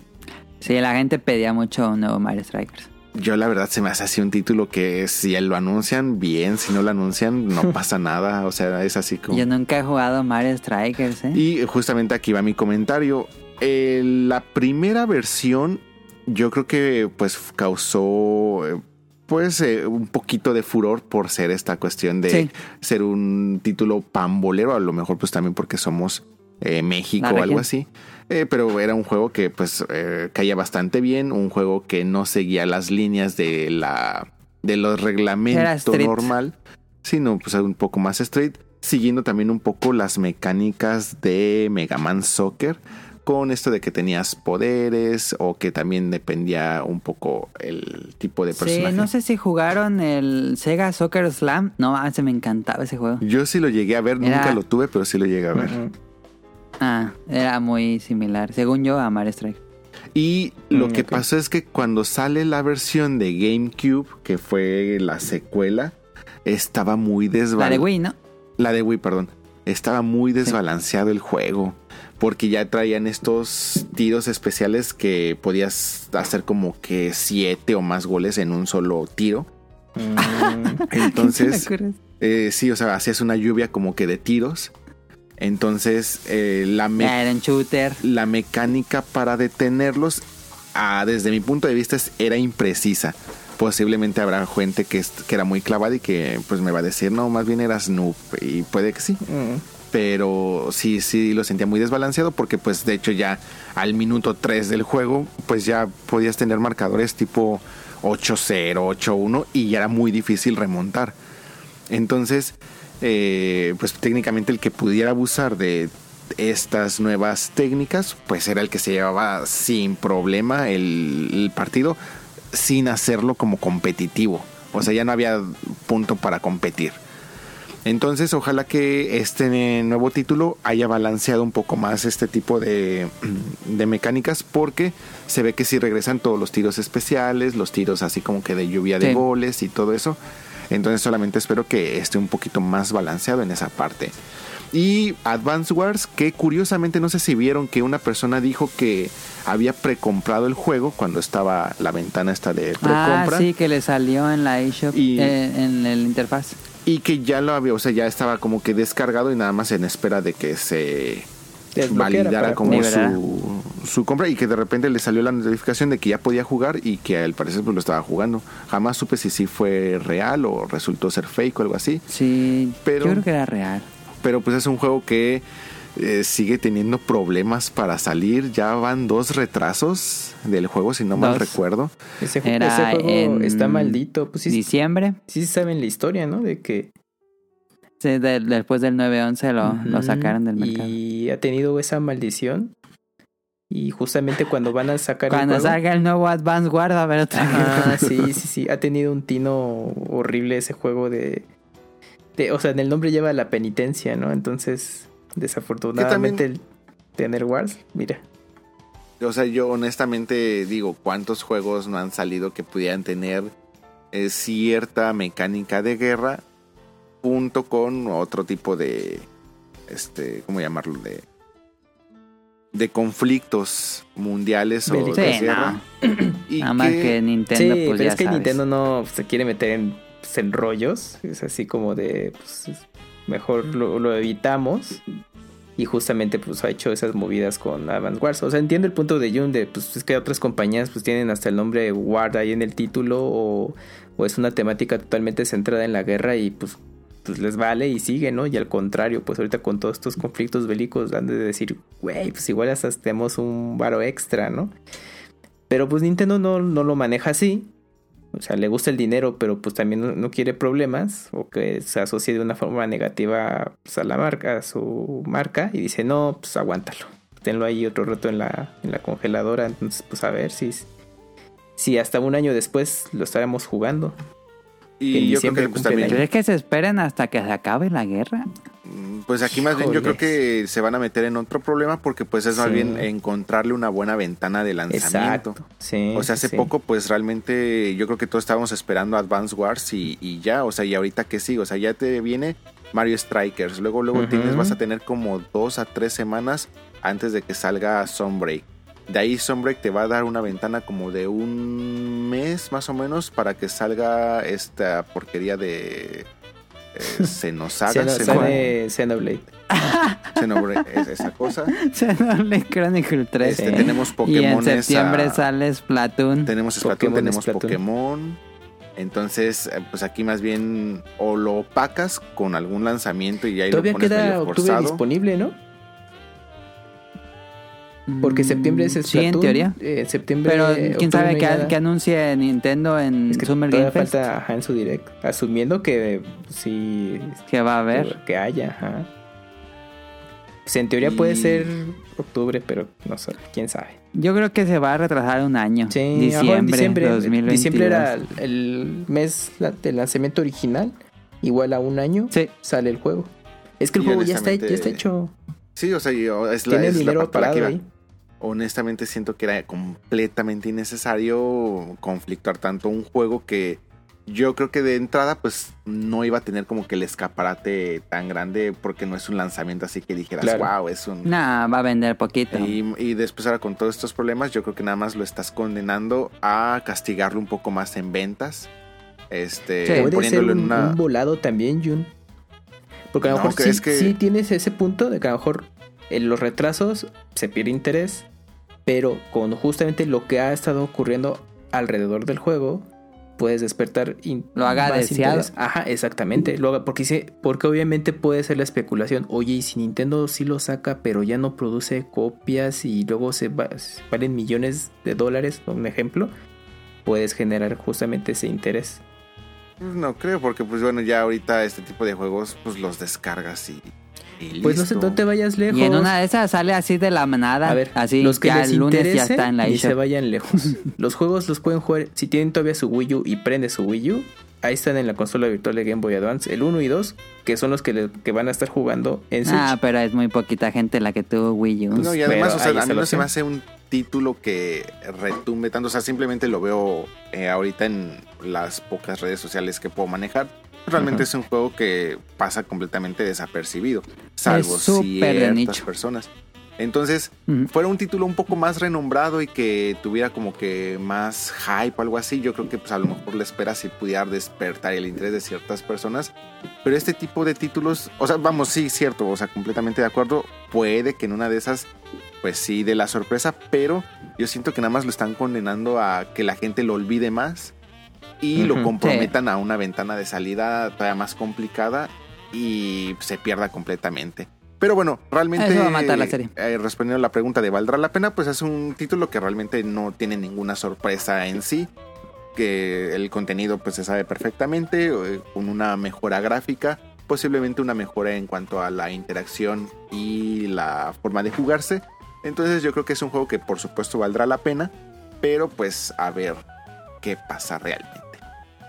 Y este, no sé si nos prolongamos muchísimo o qué tanto pudiera hablar de esto, pero tenemos títulos que nunca llegaron y que al menos personalmente yo podría decir que pues sigo esperando que algún día lleguen a anunciar. Por mencionar, por ejemplo, Pokémon Stadium, eh, el número de años está con base a la fecha de Japón. Pokémon Stadium llevamos 22 años sin un Pokémon Stadium. Estoy aquí considerando que las versiones que salieron después, como para GameCube y cosas así, pues no son propiamente un Pokémon Stadium, a pesar de que pudieran dar como que un poco el, el gatazo. Pero como tal Yo Pokémon... tengo ahí. Sí, sí, sí. No, dime, dime. Bueno, siento yo que Pokémon Stadium ya no, ya no hace sentido. Porque Pokémon Stadium existía porque en ese momento no había juegos de Pokémon en 3D. Todo era con pix, con sprites Ujú. Y pixeles. Este, entonces verlos en 3D en una consola decías, no mames, está increíble. Pero ahora que todos los Pokémon de Pokémon ya cuando peleas es como Pokémon Stadium, como que yo ya no le veo sentido a ir por ese lado. Tienes ¿Tú qué toda la razón, pero los minijuegos. O que hagan una colección de minijuegos de Pokémon. Que te los den en la parte teléfonos y ya. Como Pokémon Wear. Anda. Ándale.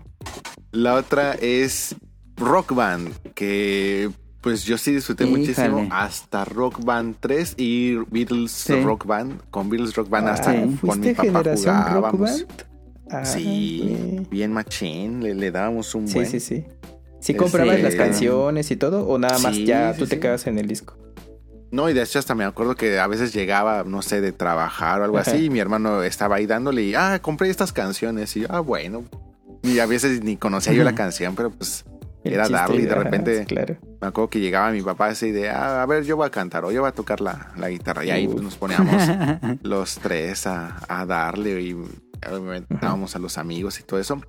Este, por lo que estuve leyendo, se sacó un proyecto todavía después de Rock Band, este, que era un poco más como de realidad virtual, pero mm, pues yo la verdad jamás escuché de eso, como que para mí No como sabía. que se, se perdió completamente.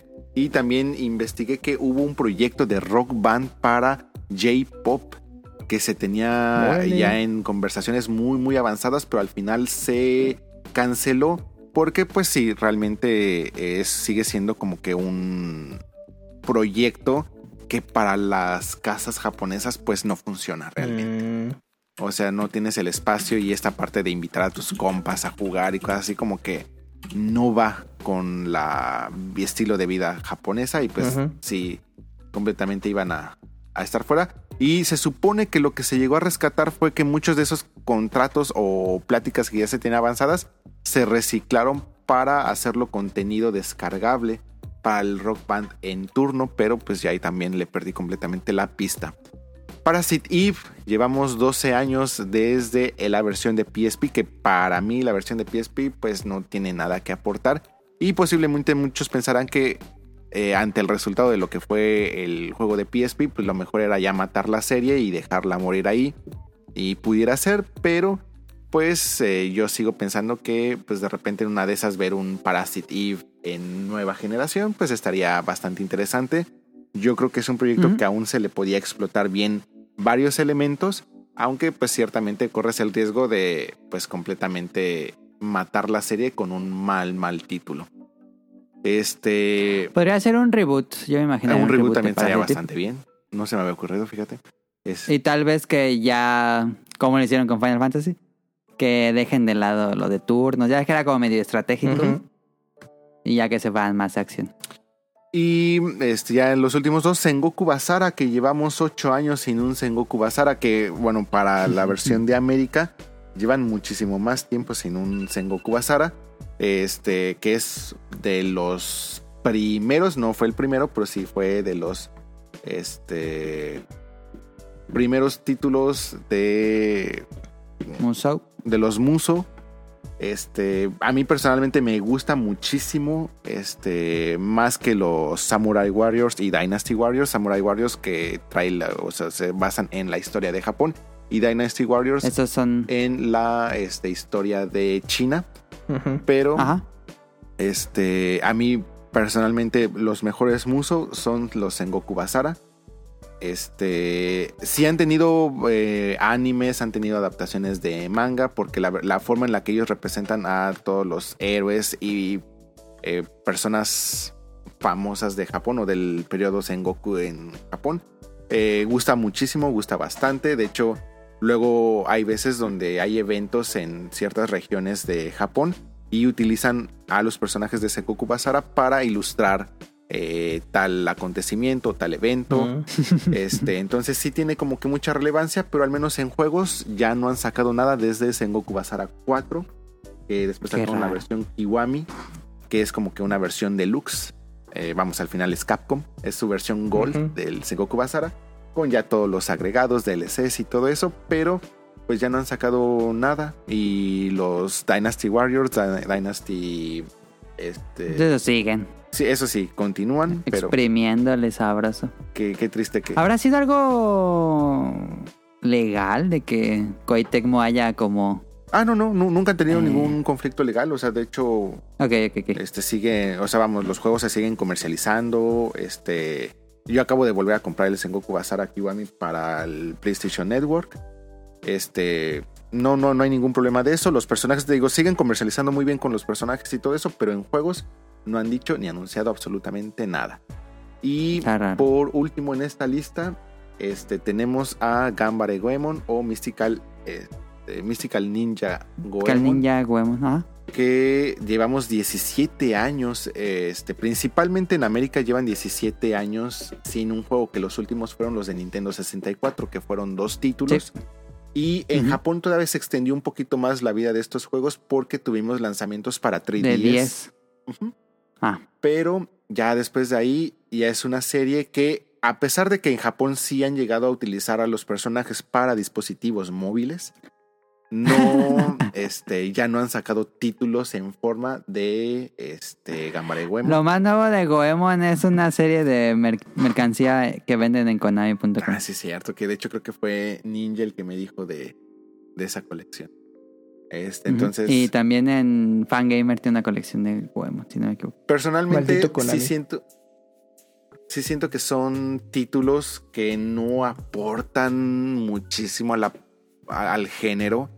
No descubren hilos negros de absolutamente nada y no son historias que tú digas, wow, me lo llevo en el corazón, pero disfruto muchísimo esos juegos. No, no sé, no sabría cómo explicarlo. Es, Yo me imagino un nuevo Gambare Goemon que se lo den a un estudio independiente. Este, y que. Como lo hicieron con este último que salió de Konami, que. Ay, tiene un nombre japonés, no sé cómo se llama. Pero era también así como. Ah, ¿uno 2D? Ghosts and Ghost. Sí, uno 2D que salió Sí, como Ghosts and Ghost. a ver. Entonces, que le, que le den un- a un estudio independiente la marca de Gambare Goemon que haga juegos del estilo de Gambare Goemon que tengan bonito arte. Porque pues en Konami pues ya no... Ya hay muy poco desarrollo de videojuegos tal cual. No, y pues de hecho de, de- de Konami con los últimos rumores, que bueno, yo no, no vamos a discutir aquí si son ciertos o no, pero pues al parecer también ya otras personas van a trabajar Silent Hill y Metal Gear. Que al parecer pues, ya se, está- se están trabajando y se dice que es PlayStation o Sony quienes los están haciendo. Pues ya realmente ya Konami no tiene mucha injerencia en, en sus títulos. Sí, lo pueden hacer como los Monster Boy que salieron. También que eran de Sega. que lo hagan bueno, los son de Sega, Goemon. pero los. Eh, Sí, que le paguen la licencia. ¿cuál? El juego que te referías, Melen, eh, no es Undying Moon. Getsu Fumaden. Undying Moon. Getsu Fumaden, ese es, ese es Ujú. Getsu Fumaden. Es un, es un juego, un estudio independiente que consiguió la licencia de Konami. Y así. que lo volvieron Incluso me Rookmania. imagino un nuevo Sunset Riders, que también es de Konami. Ándale, ahí podrían también regresarlo. Y... Pues ahí quedó el... ¿Algo, otro... Ah, no, no, no. Este, ya na- nada más iba a, a cerrar. Este. Sí. Yo sí les sugiero que. Lo, lo que pasa es de que si llegan a jugar los títulos de Nintendo 64, yo creo que sí van a sentir como que eh, son juegos muy vacíos. Se sienten los escenarios muy, Ah. muy vacíos comparados, por ejemplo, con títulos como Mario 64, que es imposible no hacer la comparación. Pero se disfrutan muchísimo. O sea, sí son juegos muy entretenidos. Sí, Nunca jugué el de 64. Ey, yo los amo, se me, se me hacen de mis juegos favoritos. Y si tienen también la oportunidad, obviamente pues no hay traducción, o al menos no legalmente hasta donde yo sé. Este, si tienen la oportunidad de jugarlos de 10, pues también son juegos... El de 10 está bien bonito. Gráficamente está hermoso el Gambare de 10. Es que hicieron una cosa muy, muy bonita y que se, además toda la parte de Gambare Goemon pues se presta muchísimo para el estilo que utilizaron para los títulos de 10. Ajá, ajá. Entonces queda Que es con Ukiyo-e. Ujú, sí. Entonces, si tienen oportunidad, denle una checada y pues yo creo que ahí van a entender el por qué yo siento que pues si vale la pena algún día pues tener la esperanza de que se revivan estas sagas. Y pudiéramos hablar también de Fatal Frame, aunque este, bueno, pues de Fatal Frame eh, no es tanto el tiempo que llevamos esperando. Se, digamos que esperamos. En el 2008 se salió la versión de Wii, que jamás salió fuera de Japón. Y a partir Ajá. del 2008 hasta el 2014 salió la versión para Wii U. Entonces, oficialmente desde el 2014 ya casi vamos para los 10 años. eh, sin un nuevo Fatal Frame. Hablando como una nueva saga, bueno, una nueva entrega. Porque pues ya todo lo último que ha salido pues es como que este hacer refrito este último, Refritos. que es el de Maiden of Blackwater. Pero Ajá. así como una nueva entrega desde el 2014 pues no hemos tenido uno. Entonces, pues por mi parte estos yo creo que son los títulos que valía la pena hablar. Ojalá que algún día los desenlaten o pues podamos ver algo de estos títulos. Ahí está. El tema principal. Qué bueno que tuvimos a, a Kamuya Rion. Si no, ese tema iba a ser sumamente breve con Tonal y Caro. Tal vez, no sé. Pero bueno, vámonos. ¿O algo más que quiera cerrar, Kamuya Rion? No, no. Ok, entonces vámonos al opening de la semana. Escuchen esta canción y ahorita venimos. Opening, de la semana. de la semana. Ah, mira. Estamos conectados.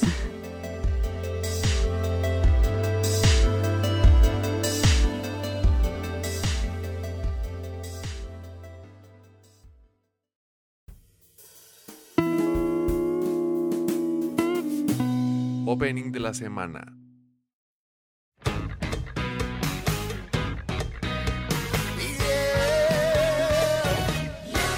リキリで愛し合いましょう嘘も燃え尽くして夢にして冗談じゃないもっと踊りたいもう我慢できない愛を愛を愛を打ち明けてく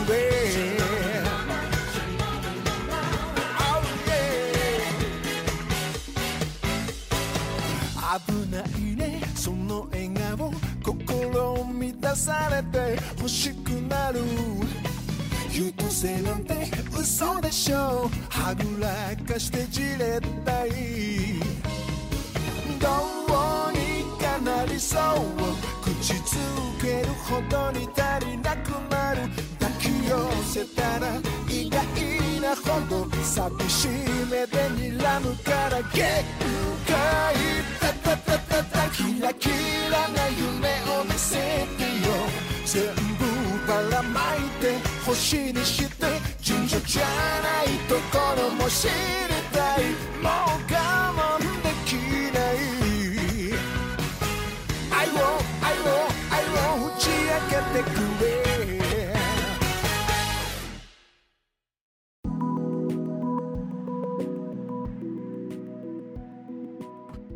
La canción es Giri Giri y la cantante es Masayuki Suzuki de la serie Kaguya-sama Ultra Romantic, la tercera temporada de Kaguya-sama. Yo siempre les he hablado de Kaguya-sama en el podcast beta. Eh, soy muy fan desde que se estrenó la primera temporada. Recuerdo ver el primer episodio y me gustó muchísimo el primer episodio de la primera temporada. Dije, ¿qué es esta mamada? Y la he seguido, la he seguido conforme ha salido. Este, y ahorita vamos al día con la tercera temporada. El opening no está tan bueno Sí, como el no. segundo. Es que el, el Danny Danny Du, Du, el segundo es muy buen, buenísima esa canción. Y este falla, el- siento que sí está muy lejos. Que Porque no es la misma tiene cantante, la ¿no? misma energía que las dos canciones anteriores. Sí, le falta mucha energía. Le para falta hacer mucha un energía opening. este. ujú, Sí. Que venías de esas dos canciones. Este. Ajá, sí, las dos, las dos temporadas tuvieron muy buenos openings. Eh, esta serie es hecha por el estudio A1 Picture. Eh, la serie nos coloca justo después de que acaba la segunda temporada, así la, escena en que acaba la segunda temporada comienza la tercera. Me gusta mucho que hacen una referencia al opening de la segunda temporada, me dio mucha risa ese gag. Eh, y seguimos con esta serie de. Bueno, si no conocen Kaguya-sama, es estos estudiantes que eh, están en una academia que es como preparatoria, que esa es de las más altas, de más lujo, donde va la mm, clase más alta de Japón. Y pues todos ellos son como hijos de políticos, de empresarios, así muy grandes.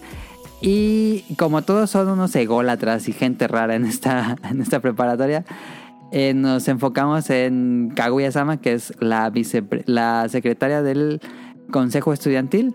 Y... eh, ¿Qué pasó? Soy yo un... Ok, ok, ok. Este, mm, la, la secretaria del consejo estudiantil y el presidente del consejo estudiantil de esta escuela. Es como el, el choque entre estos dos, porque ellos dos están secretamente enamorados uno del otro. Pero por ser tan pues sí, altaneros ególatras quieren que la otra persona le declare su amor a la otra a, a ellos. Entonces, este es una guerra por, para ver eh, los dos saben que están enamorados, pero quieren que o- bueno, en realidad no saben, pero intuyen y quieren que el otro le diga, le revele sus sentimientos por el otro. Y pues bueno, no esperen una serie de comedia tal cual. Eh, eh, usa la, co- digo, una serie romántica. Usa la- el romance como el tema general de la serie, pero es una serie completamente de comedia. Es completamente comedia. Son muchos como los, los episodios se ven como en sketch y es realmente buena. La última vez creo que te platiqué, Camu, creo que no la habías visto, pero no estoy seguro. Pero sé que ya estás al día con, con Kaguya-sama. ¿Qué te ha parecido o qué te pareció la serie en general? Pues muy, muy, eh, muy divertida ese, ese problema entre personajes protagónicos pues, para poder eh, confesar sus sentimientos y que hacen cualquier cosa para poder que, el, el- que uno se le declare al otro y viceversa. Entonces obviamente se presta mucho a ellas situaciones de, de comedia y en esta tercera temporada pues todo el elenco de, de personajes secundarios que rodea a la pareja protagónica ya está teniendo Brilla más. Ya está teniendo ahí su, su foco.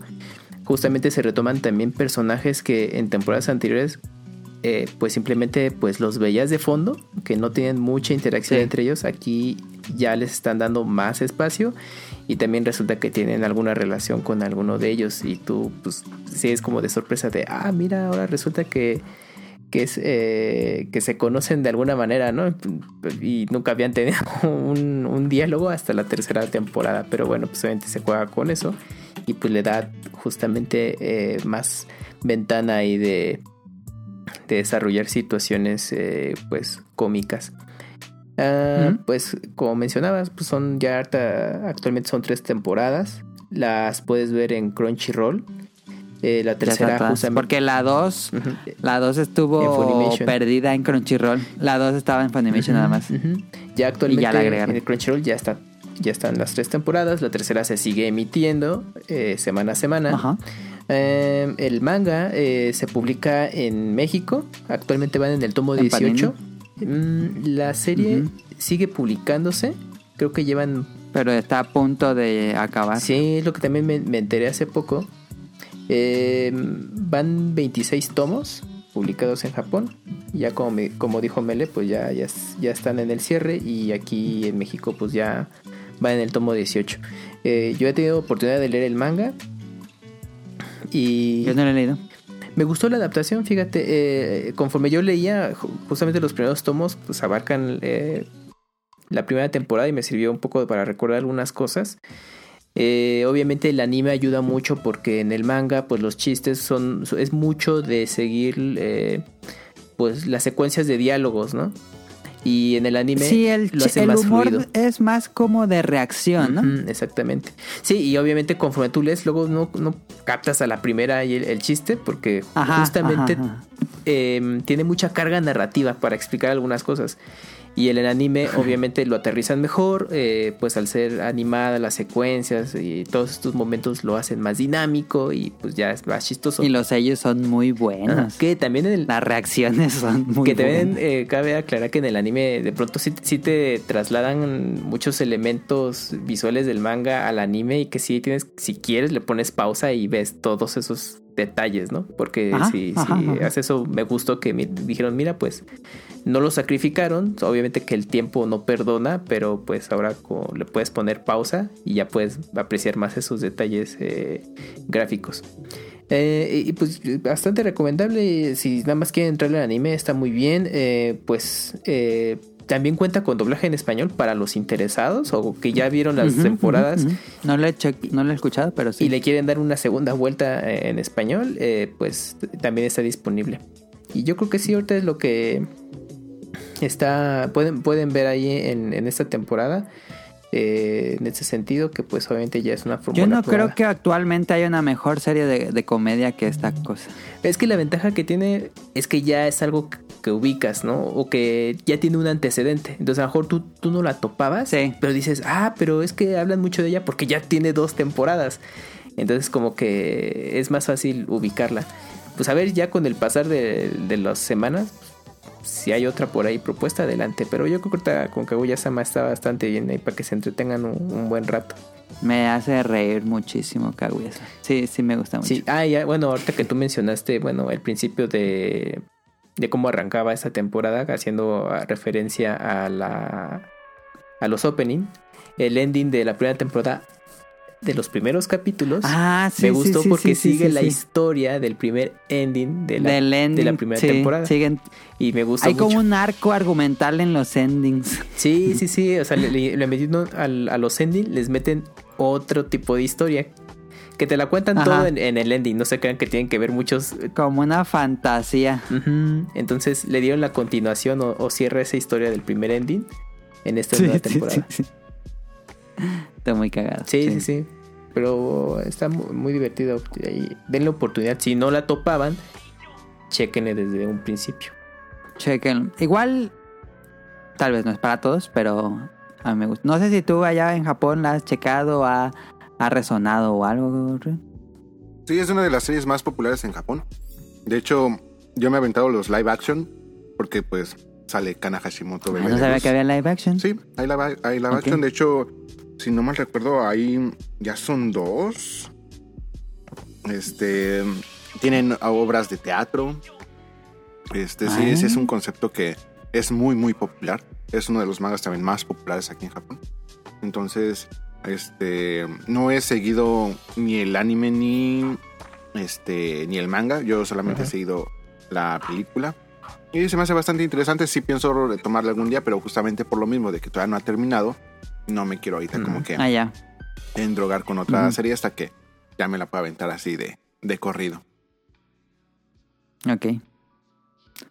Pues ahí está Kaguya-sama eh, Ultra Romantic, tercera temporada. No va a haber datos curiosos porque no está caro. Y vámonos a Random directamente para conectar este tema con Random.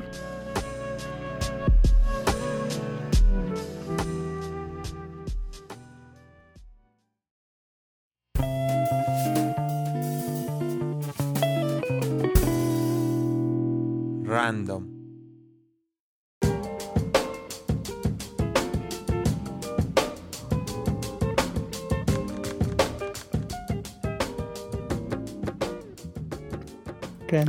Hace, hace, bueno, te creo que el año pasado tuvimos una plática extensa de los mangas de Hunter x Hunter, de Bleach.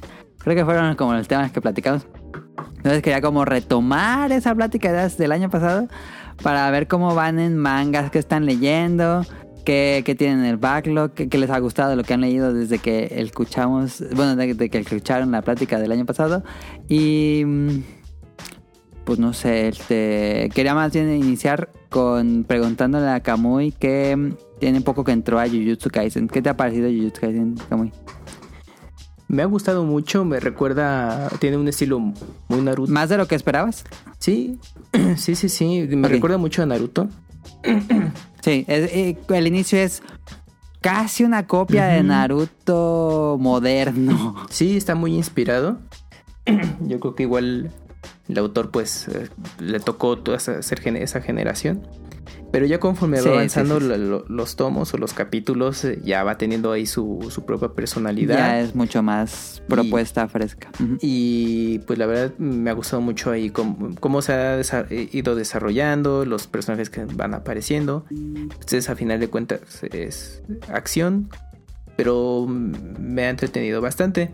Y pues como también vengo un poco del, del rush de la película de con Jujutsu Kaisen Zero, del cual pues ya, ya tenía, nada más había leído el tomo cero y los primeros tomos. El anime me había rezagado mucho, pero dije, bueno, pues la película de ahí pues me puedo ligar ya para la serie, pero curiosamente... A ver, entonces, ¿viste la película y no has visto el anime? No, nada más vi la película y de ahí empecé a leer más el manga para poder este... Ay, ¿no se te hizo raro el anime en la película? No, porque... No, no creo porque es el cero, Ajá, pero es- a lo mejor hay como menciones. No, cuando yo leí el, el, eh, el manga, pues obviamente pues era el comienzo de todo, que obviamente son cosas que se Ajá. plantean para más adelante ya en, en el... Para mucho en el más manga. adelante. Ujú. Y en la película, pues bueno, obviamente es ver todo lo que ya había leído, pues ya en animación y todo. Obviamente eh, sí, sí agregaron cosas para, sobre todo, pues, si ya venías del anime, lo- los agregados que tú ves ahí, pues ya los, los disfrutas más. Y. pero pues gracias a eso, mm, bueno, me dio más interés pues ya para darle seguimiento a Jujutsu Kaisen y al día de hoy pues voy en el tomo, tomo 13. Y pues aquí en México ya creo que están casi... La la mejor par. parte del manga. Sí, la de. ¿Cómo se llama este? El, El arco de el arco Shibuya. Shibuya. Ajá. No, es una gloriosidad. Qué gran arco. Buenísimo. Buenísimo. Sí, sí, sí, ahí este. Ya lo había dicho antes en el podcast beta, pero no me canso de decir lo que... No, fue... Y las consecuencias que deja la historia, grandioso. Pues a ver cómo le queda a Estudio Mapa mm, adaptar todo esto. Sobre todo, pues porque en mil Va a ser una proyectos. locura. Entonces, pues yo creo que por eso también. Pues bueno, la temporada va a tardar un ratito, pero yo creo que va, va a quedar bastante bien. Pues ahorita he estado leyendo ese. También eh, Chainsaw Man. eh, lo he estado leyendo. Buenísimo. Me ha gustado mucho. Creo, creo que en algún podcast, ¿no? Mele, reciente lo platicamos. Porque sí recuerdo Ah, que sí, habíamos tiene- mencionado. tiene- Te había mencionado Chainsaw Man. Sí, sí, lo platicamos. Sí, platicamos Chainsaw Man en algún Eh, podcast. bueno, pues ya Chainsaw Man aquí en México ya está en la recta final del- de, lo que es Sí. lo que va a ser el primer arco, como lo tiene planeado el autor, porque son, lo va a hacer como en distintas partes. Y pues ya también es algo que les recomiendo muchísimo. Es también mucha acción, pero obviamente también en un tono más gore. Y que Más adulto, Más se adulto, un sí. poquito como más maduro. Eh, de hecho, los últimos tomos que he estado leyendo, dije, no, pues cuando lleguen a esto en, a- en anime, a ver cómo les queda, porque sí va a estar muy interesante. Eh, el anime va a estar, va a llegar por Netflix. También es de estudio Mapa, si no mal recuerdo. Ya, ya confirmaron que va a ser Netflix. Híjoles, nunca me gusta que Eh, es que lo que lo que pueda pasar ahí, Mele, es que la hagan como Komi-san, que sema- Ojalá. semana a semana, entonces puedes ver Chainsaw Man sin problema. Porque ya con Komi-san 2 ya no. Ya fue hasta que acabe. Pero no, Se si maman. Komi-san la segunda temporada te la están pasando semanal. No, porque yo Sí. me metí, nada más había un capítulo. No, yo hace poco también me metí y ya había creo que tres de la Ah, segunda. ¿Ya la pusieron? Porque cuando yo me metí, nada más había uno. Y dije, no, pues ya van varios en Japón. Sí. Y yo dije, no, pues ya valió. Quizás, Entonces a meter, ¿no? quizás no, están no la he un poco diferidos. Eso puede pasar. Sí, eso sí pasó, que estaban diferidos. Pero bueno. Entonces va, fue eso. Pero por ahí está el run run. Yo creo que a lo mejor cuando llegue Chainsaw Man en anime en Netflix, pues ya mucha gente le, le, le entrará y, y pues, pues qué bueno, ¿no? Pues para que se conozca esta, esta obra porque está bastante bien. Y pues para los interesados, pues ahí échenle un ojo al manga porque cuando luego quieran, no vaya a ser que ya no haya. Sí, traten de conseguir el manga. Es buenísimo. Sí, está muy bueno, la verdad es que está muy, muy, muy padre. De las propuestas más frescas de anime que yo, de, de manga digo que haya leído en mucho tiempo, creo. Ujú. Sí, sin duda. Pues bueno, Love is War, pues ya lo platicamos ahí en anime. Ese también los- los- eh, lo estoy leyendo. Claymore, fíjate que Claymore es algo que me ha gustado muchísimo. Porque El Berserk. es el berserk de, de mujeres. Que algunos sí parece que la agarran con esa referencia. El manga ya se había, creo, publicado en México por Editorial Beat, pero obviamente los primeros tomos. Creo que sí. Ya después eh, Panini aquí en México otra vez la volvió a traer y ahí tuve oportunidad de entrarle. Ahorita van 13 tomos publicados, creo que son como más de 20, pero ya está completa la, la obra, entonces ahí eh, para los que quieran, son 27, para los que quieran checarle, si Yo leí el primero en Manga Plus. está en Manga Plus, ok. Y no fui muy fan. Sí, está en Manga Plus. Pues yo creo que si se quedaron con ganas de, de Berserker, yo, entra en la Claymore, porque sigue una línea muy similar eh, de cómo, de, de este mundo fantástico en el que pues hay un, pues, un, eh, bueno, una guerrera que Fantasía tiene que enfrentarse a todo. Aquí es un. Te ponen otra vez en una. En una circunstancia donde el ser humano no es la pirámide de la cadena alimenticia y Ajá. son seres que eh, técnicamente pues se están alimentando de humanos, pero con, tienen la capacidad de hacerse pasar por humanos. Entonces, pues eh, nos cuentan la historia de un grupo de guerreras que se dedican a cazar a estas personas, pero bueno, a estos seres pero son seres eh, sumamente, bueno, también van por como por rangos de fuerza, poder y todo eso.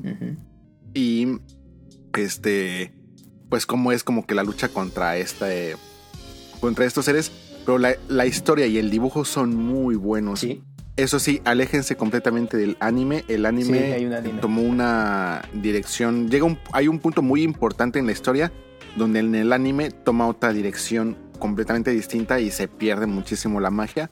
Pero el manga Ah. no tiene desperdicio. Es una completa obra de arte. Y tiene siempre unos giros en la trama bastante interesantes que te mantienen muy, muy. Este. Pues. ah, clavado con. ¿Y qué tan larga es? para seguirle. No, Sí, no es sí, muy sí. larga, se, se serializaba en una revista mensual que, si no mal recuerdo, fue, fue de las eh, historias que hicieron la transición entre la Monthly Shonen Jump cuando pasó a ser la Square Jump. Mm. Y al ser Mm. mensual creo que llegó a los veintitantos tomos. No me acuerdo, yo, 27. Yo la Ah. seguí por Viz Media. Este, se serializó ya hace ¿En muchos años atrás. Ujú. Ajá, en inglés. Y pues sí, trajeron la. Sí la terminaron y todo. Qué gran historia, la verdad. Eh, ah, yo sé que mucha gente no va a estar muy convencida ya con las partes finales. No es mala.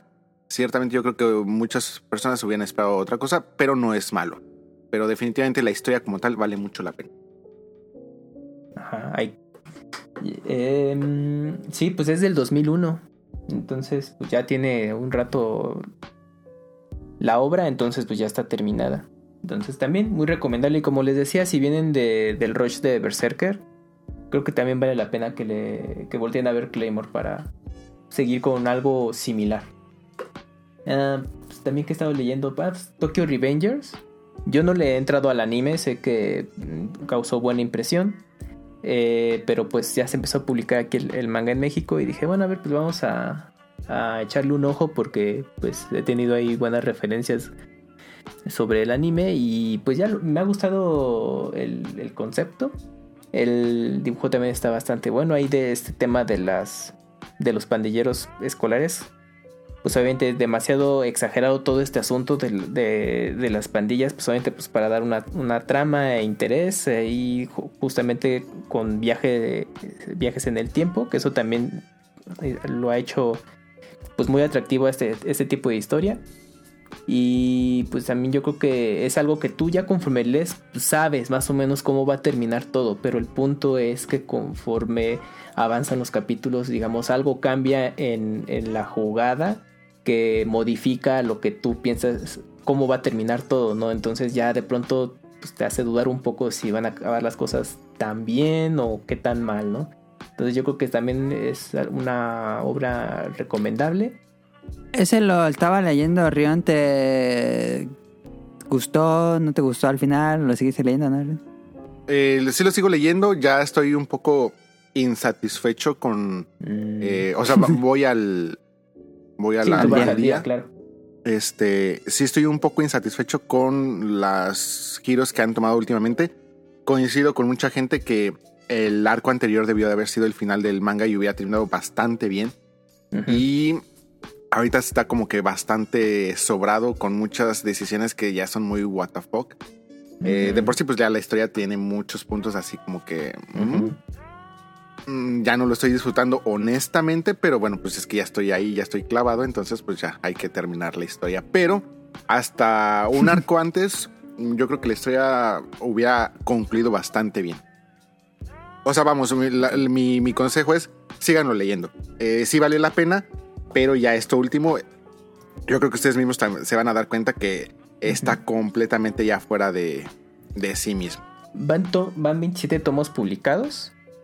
Eh, Ay, son bastantes. Sí, y es que eh, sí coincido ahí un punto con Jun. que, O sea, yo no, obviamente aquí en México solo vamos tres tomos. Entonces, nada más para que dimensionen lo que Jun ya tiene leído de historia. Pero conforme yo iba leyendo, dije, bueno, es que eh, sí es predecible el, el asunto, pero es disfrutable. Y hasta pensé, es que me da, me da la impresión que en algún punto va a resolver todo el autor. Y la historia ah, va a pasar de dos. O te detienes y ya lo cierras dignamente, o todavía hasta la puedes estirar. Y bueno, y justamente Jun ya, ya me confirmó una teoría que, Eh, pasa estaba eso. teniendo al estar Pasa leyendo. ¿eh? completamente eso, o sea, lo, lo acabas de describir perfectamente bien.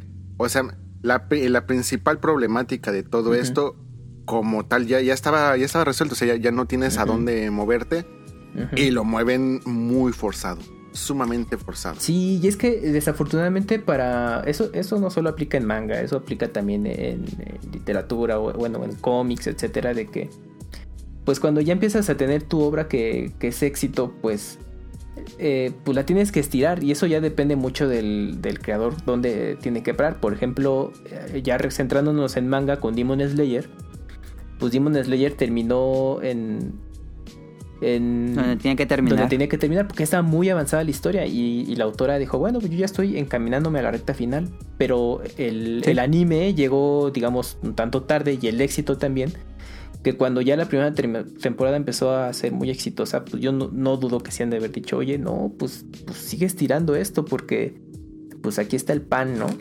Porque aquí está el dinero. Exacto, entonces, pero la autora, bueno, sí fue firme y dijo, no, yo ya tengo contemplado Hasta cómo empezaba aquí, y cómo terminaba punto. y yo ya no voy a extenderla más de lo, de lo que debe de ser. Le aplaudo mucho a, Entonces, a la autora. sí, pues es- eso se tienen que decidir muy bien por parte de- del autor y obviamente también el editor adjunto, etcétera. Son muchos factores, pero principalmente la autora es donde dice, no, yo ya hasta aquí, yo lo tengo contemplado de esta manera.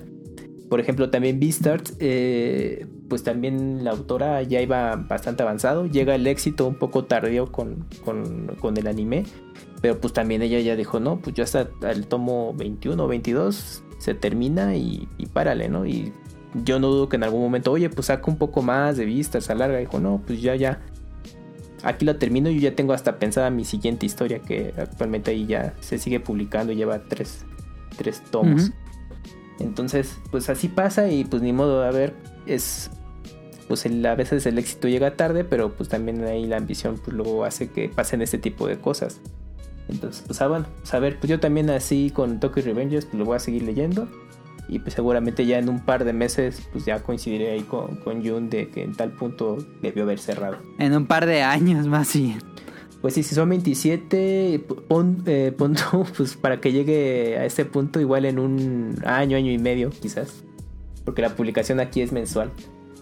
Eh, otra cosa Ajá. que he estado leyendo y que me ha gustado mucho es Hell's Paradise, que pronto va a tener una... No, le, no lo he... Yo te lo recomiendo ampliamente porque Sí, lo he escuchado Pronto mucho va de a él, tener pero una no, adaptación de no- anime. Creo que también va a ser por, por mapa, si no mal recuerdo.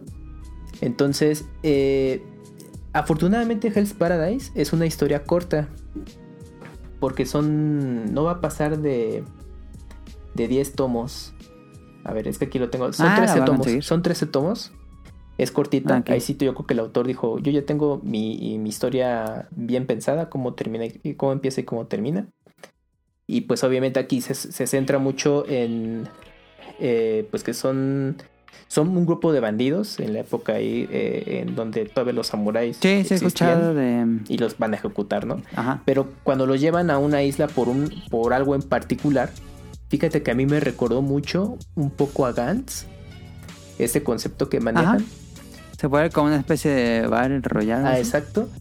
Pero ya conforme pues va, va avanzando, pues van ocurriendo ciertos elementos que sí, lo típico te va interesando, cómo van desarrollando ciertas habilidades que yo no pensaba que se fueran a incluir ahí ya conforme van leyendo. Dije, ah, mira, pues no podían dejar de lado estos elementos que caracterizan mucho al shonen, pero me gustó cómo fue de una manera ahí, eh, no desde un principio, ¿no?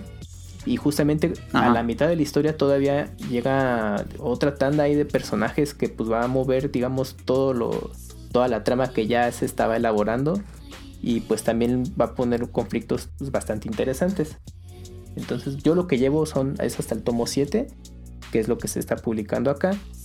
Eh, y lo que veo, pues digo, lo que he leído me ha gustado mucho. Y pues también estoy interesado ya cuando el anime llegue, pues creo que para finales de año, si todo marcha bien. Que pues pinta que puede ser un, un éxito una vez que llegue el, el anime, pues yo creo que mucha gente le va a querer entrar. Entonces también ese es recomendable ahí también darle una oportunidad. Buen dibujo, Mele, porque es Sí, sí lo he visto. muy particular porque son como trazos de pronto muy limpios y de pronto muy saturados. Una técnica interesante que maneja el autor. Este, entonces también lo hace atractivo en ese asunto. Y pues, mm, bueno, es que he leído mucho, entonces no quiero ahí como abrumarlos con, con tanta cosa. Pero pues, pues ahorita he, Ok. he estado leyendo otro. Bueno, ya no más para cerrar y que es una recomendación que creo que también te puede interesar. Es eh, Blue Flag, bueno, o AO, AO No Flag, que es... eh, A ese lo estaba leyendo Rion, ¿no? ¿Sí lo estabas leyendo, Jun? ¿O no? No. Ah, no, Blue Box, Yo- ¿no? o era ese no es otro. Ah, es- Jaco. Ah, ok. Ah, es que Es que es similar, que ¿no? El, el título. el nombre sí. Bueno, este se llama AO No Flag o Blue Flag como el nombre eh, internacional. Y pues es un slice Ajá. of life de estudiantes también ya de preparatoria. De temática un poco más seria y, y, pues lo usual, pero esta, es también un tema ahí de triángulo amoroso, pero al final de cuentas no se desarrolla como, como lo fue, eh, estabas pensando. Pasa ahí un contrapunto en el que ya ambos personajes toman como su- sus caminos pero y llega un punto en el que ya deben que decidirse sobre pues qué va a ser de su vida a futuro como jóvenes adultos. Entonces también van desarrollando eso, tienen ahí unos giros que están interesantes para este tipo de, de lectura, eh, que me ha gustado mucho, el dibujo también sobresale bastante. Eh, Ese está en Manga Plus, lo voy a leer. Bueno, están los primeros están los primeros capítulos. Ajá. Y también no es una serie muy larga. Que también por eso me animé. Son. Son Sí, ocho son tomos. 58, Son ocho tomos. 54 capítulos. Ujú, Son ocho tomos y actualmente ya va. pues casi la van a terminar. Ya está el tomo 6 publicado. Cuando escuchen este programa. Entonces creo que también fue ahí una. algo que, que me sorprendió porque le entré. Porque me llamó la atención justamente por la brevedad de, brevedad de, la, de la obra y un poco la sinopsis pues me llamó la atención. Pero conforme, conforme fui leyendo. Pues me fue interesando y pues hasta que me puse al día y, y pues ya estoy esperando que ya también termine para saber cómo va a concluir todo. Y pues ya, pues eso es lo que he estado leyendo últimamente. ¿Tú, Rian, tendrías alguno diferente? Eh, ¿Alguna nueva recomendación? Bueno, no, realmente yo ahorita sigo leyendo mucho de lo mismo, pero sí quiero hablar de un tema muy interesante, pero me voy a ir súper rapidísimo para que ya este, no nos no coman te el tiempo. preocupes, no te preocupes. Apenas digamos dos horas. Me... Y va, bueno, es un poco menos. ¿Mande? es un poco menos porque tuvieron los problemas, entonces no, no, no, no es que llevamos mal. Bueno, de todas maneras me, me voy rápido para, para da- también darte el espacio de tus recomendaciones. Me pongo mi No. parche de pirata y afortunadamente esta vez no es para hablar de piratería ni mods como otros invitados. Este, One Piece. sí, por One fin Piece. terminamos un arco que llevábamos cuatro años en, en, ese, en ese arco. Obviamente, pues eh, no voy a dar spoilers. De hecho, en sí no ha terminado como tal, pero bueno, ya pasó como que la conclusión Ya se resolvió el problema. más importante. Entonces, ya por fin espero que. O sea, porque sí entiendo que fácil todavía nos van a quedar como dos, tres meses entre pues eh, la recuperación, la despedida, los flashbacks Ah, que ajá. queden y cosas así. Clásico de cada final de arco. Pero dices, ya, es que ya llevamos cuatro años en un arco. No sé cuántas series se han aventado cuatro años en un mismo arco. Este, no creo que sean Mm, Buena muchas, pregunta. pero... Bueno, Berserk se aventó ocho años en Guts en un barco. Pero porque no publicaba capítulos. Este, no, o sea, esto sí ya era así como de, de locos. Este, yo sé que mucha gente pues ya tendrá su opinión de qué tanto o qué tan poco les gustó, disgustó Wano y especialmente pues con las cosas que han sucedido actualmente que, que le dan una vuelta muy interesante a, a One Piece como tal. Obviamente no, no, no se preocupen, no voy a spoiler absolutamente nada, pero por fin estamos como que ya a punto de darle conclusión. Y pues se cumple con las últimas declaraciones, eh, bueno, últimas entre comillas, que ha dado Oda, entre que pues él ya tiene completamente pensada la conclusión de, de la serie, que pues está programada para un lapso aproximadamente pues como de siete años. Entonces, pues con esto yo creo que ya nos... ¿Cuántos arcos crees que le falten? Eh, Es que ese, es- ese es el punto. O sea, lo que pasa es de que al momento de, de resolver toda esta parte del arco de Guano, ah, desde mi punto de vista se abren muchísimas otras cosas que, Posibilidades. que vale la pena que, que se van a hablar y que seguramente pues al- a la conclusión oficial del manga se van a quedar sin, sin cubrir. Y esa más todas las otras historias que pues también se han quedado sin, sin cubrir y que una de dos o se terminan medio mencionando en las primeras este, páginas de los mangas, así como que esas pequeñas ilustraciones ajá, con, las, expl- las con alguna nota o va a ser como que un flashback de alguien y vámonos a resolverlo rápido. Entonces yo siento que ya hay muchas cosas que se van a quedar inconclusas, pero pues para el tipo de... Para el tiempo que según esto dice Oda que está contemplando continuar el manga, pues yo no estaría hablando de más de tres arcos, no más allá de tres arcos. Y eso pues también es que también, o sea, si se, ar- si se arman un arco lo suficientemente grande o complejo como ha sido Desdrosa o Wano, pues fácil se pueden aventar hasta uno, uno, dos y, y listo. Sí, es cierto, de Troza y Guano son de los más largos. ¿verdad? Bueno, es que sí, eh, con Desdrosa, pues es que ya se venían conectando dos arcos. Sí, ya se, ya se prometía Guano en Dres Eh, entonces, como que hasta casi casi podemos decir que todo esto es un solo arco, si lo queremos ver muy estrictamente, pero Ajá. Este, sí, este, realmente ya, este, vemos la luz. Eh, pues yo creo que lo que se viene promete mucho porque pues es que ya ahora sí ya no queda de otra. O sea, ya vienen ahora sí como que cosas muy pesadas o contra los muy pesados. Entonces, pues vamos a ver qué, qué va a pasar. Yo creo que Rob Sainz aquí también ha de estar eh, con el hype hasta las nubes. Y bueno, toda la gente que esté siguiendo el manga de One Piece. Y los que no lo siguen o los que van ahí como que empezando o los que están todavía... Yo voy en el 88, creo. Ah, pues no vas mal, te faltan que 20 y piquito, ¿no? Dos vamos en años. el Ajá. 102. Oficialmente vamos Sí, aquí en el ya 102. casi. entonces, Ya no falta este, tanto para que Panini los alcance. Ujú. y Lo que sí les recomiendo es, eh, no, no lo duden, entrenle a One Piece. Eh, muchos lo sufren por la cantidad de tomos o chapters que van. Pero pues es que realmente, o sea, tomen en cuenta esto, cuando tú estás viendo una serie y la estás disfrutando, lo que menos quieres es no que se importa acabe. cuánto. Entonces, Sí. quieres más contenido y más contenido y aquí tienen completamente una serie que les va a ofrecer mucho contenido y que no les va a cansar, no, no les va a aburrir.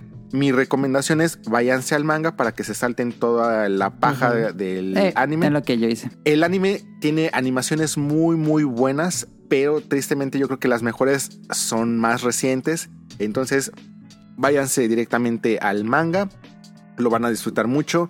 No caigan en el pensamiento general de todos de que siempre valoran la serie por cómo termina.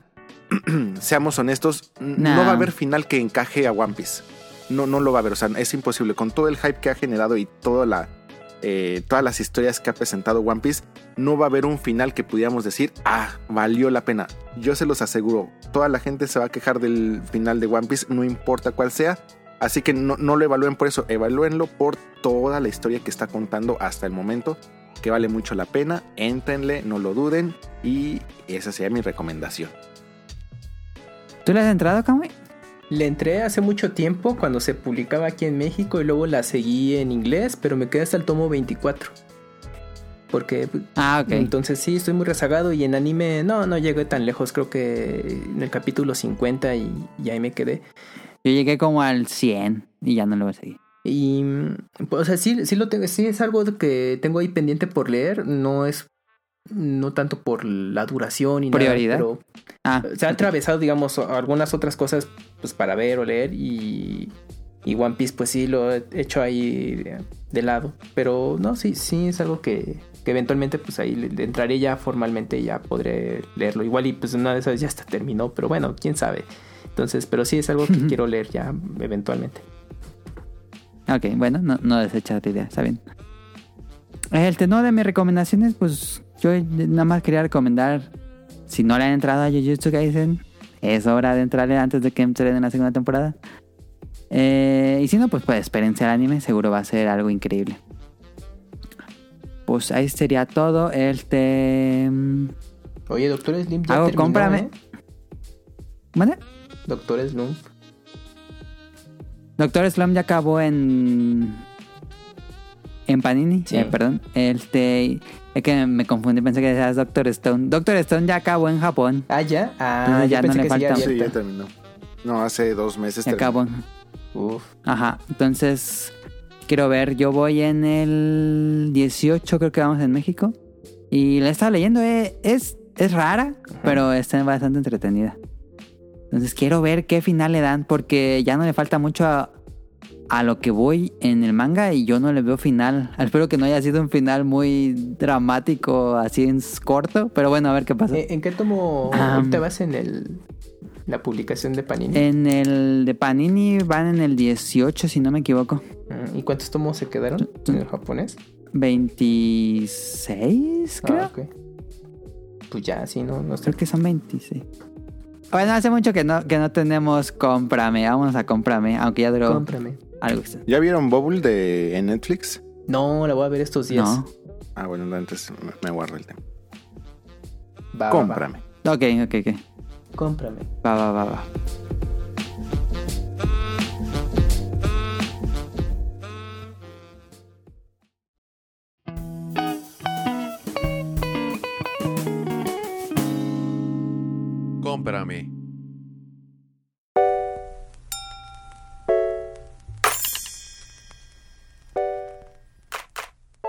Esta semana. Bueno, sí, esta semana me llegó un teclado que compré. El que me dijeron en Twitter que se hacía reseña, por eso estoy hablando de esto. Este. mm, No me acuerdo quién me dijo que sí le hacía reseña, pero bueno.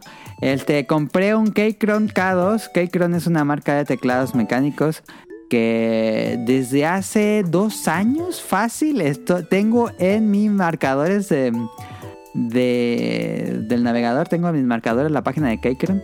Dije, "Ah, no mames, yo quiero un teclado de esos, pero, pero no me decidía. Y no me decía porque tenía el teclado de la Mac. Que pues funciona y todo. Dije, "Ah, pero ¿para qué voy a comprar otro teclado si el mío funciona? No le veo sentido. Y así estuve dos años. Y luego me volvió a dar la espinita de un teclado mecánico. Y ya lo estuve cazando en Amazon. No bajó mucho de precio. Pero lo estuve cazando ahí. Me metí a diario. Estuve como dos semanas. Dije, ah, ya lo voy a comprar a la fregada. Este, y compré el teclado de Keychron mecánico K2. K2 es un, es un modelo muy popular, pero tienen K3, K4, K5, K6, creo que hasta K8 hacen.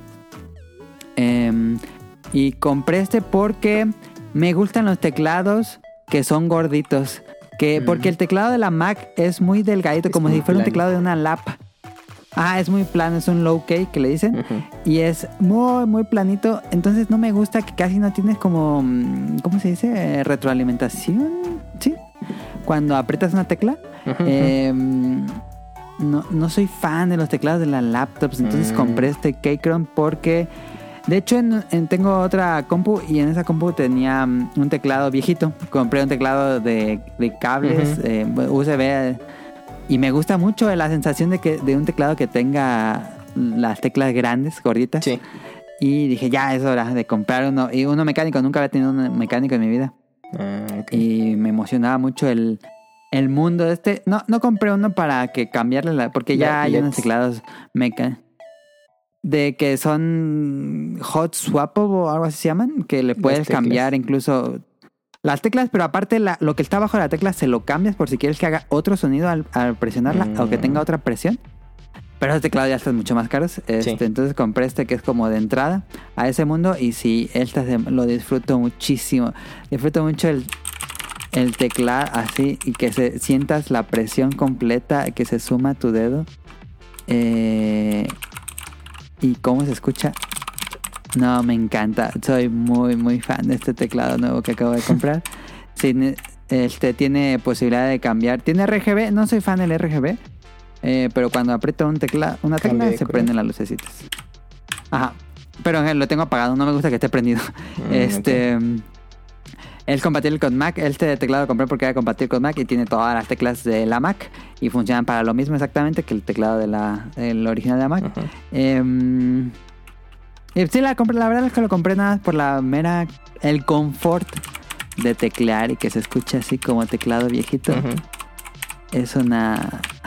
no sé cómo decirlo, pero me causa mucho gozo teclear así.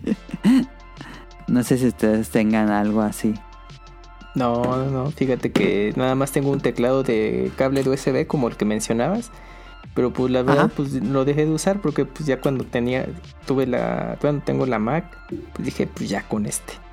Y pues no, mí- bueno, por ejemplo, a mí el, el- ese tema de, de que suene el- la tecla para que confirmes que estás presionando la Ajá, letra ajá, ajá. en turno, no tengo ningún problema. De hecho, el, el teclado planito de la Mac me, me gusta porque pues casi no hace sonido. Ajá. Y justamente A pues mucha para, gente le gusta para grabar y eso, porque no hace sonido.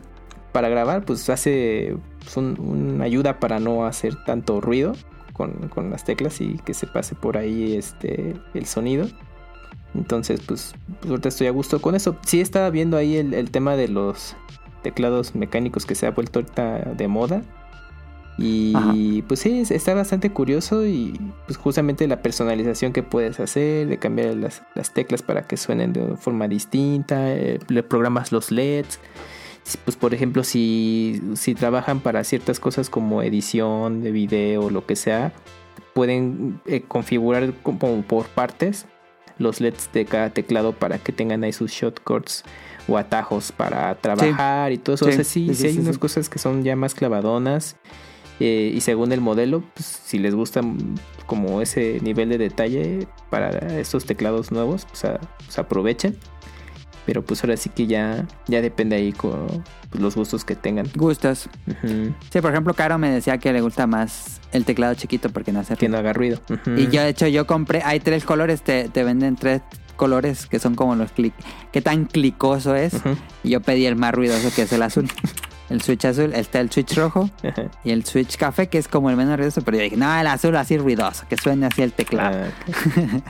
Ahí tomados, ¿qué creen? Es que me regresé a mi teclado original porque ya no hace tanto ruido. Ah, claro. Que, que hay mucha gente que luego, bueno, yo leía en los Ajá. comentarios, no, es que ya está muy ruidoso. ¿Ya ves? Como que Ay. no se acostumbran a, a que sea ruidoso. A ver cómo me va a mí. Ajá. Pero yo estoy muy fan. Estas semanas así, cualquier pretexto para escribir algo en, Ajá. en el teclado. En tu hago. teclado de cable suena igual, me le... Te hubieras quedado con ese. Sí, pero el otro es de, mm, de membrana. Ajá. Y no, como que sí, sí le falta algo como de retroalimentación. No son igual. Según yo. No, no, son- eh, la verdad es que no son igual, pero son teclas gorditas también. Ok. Sí, pero ahorita está muy de moda, ¿eh? Entonces, está. pues ahí.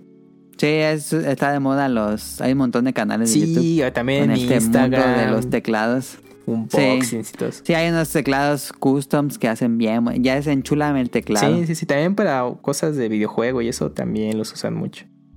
Sí, para gaming. Entonces, pues ya, pues como, como quieran, si quieren probar, pues ahí las impresiones de ML, pues ya. Si quieren. A mí me gustó mucho. Chequen. Este, por eso lo compré en Amazon. Lo bueno que estaba en Amazon porque lo puedes comprar directamente de, De en su página, pero lo mandan de China y no me daba Ah, mucha confianza de que se quedara ahí atorado en correos de México. Ah. Dije, nada de Amazon. Y sí, están cariños, un poco caros. Me costó 2200. Ujú. Este. mm, Pero pues yo espero sacarle mucho jugo. Bueno, pues bueno, te escuchas Ahí está. contento, que es lo importante. Sí, yo estoy muy contento. Con esta semana, uff, es una delicia. Pero bueno, vámonos a las preguntas del público para acabar esto. What would you do if I sang out of tune? Would you stand up and walk out on me? Lend me your ears and I'll sing you a song. Now nos puso, que era la pregunta general. ¿Con qué profesor? Yo había pensado que era el video, salió este video esta semana de un tipo que se pelea con su profesor en el IPN. Y yo pensé que la pregunta de Now era con qué profesor se hubieran agarrado a golpes así. ¿Tienen alguna respuesta a esta pregunta? No, me viene a la mente así un profesor que, que me cayera mal o que sí, o algo que tuviera una diferencia. Tan mal como para agarrarlo a golpes. No, eh, no, pues lo usual de que, ah, pinche profe, y hasta ahí te quedas, pero no, Ajá, no, no, así que... Pero agarrarlo a golpes. Órale, aquí ahorita lo arreglamos con los puños, ¿no, eh? ¿No? Tú, Reon, que tuviste una... mm, que, que la, la carrera de medicina te hizo odiar los libros.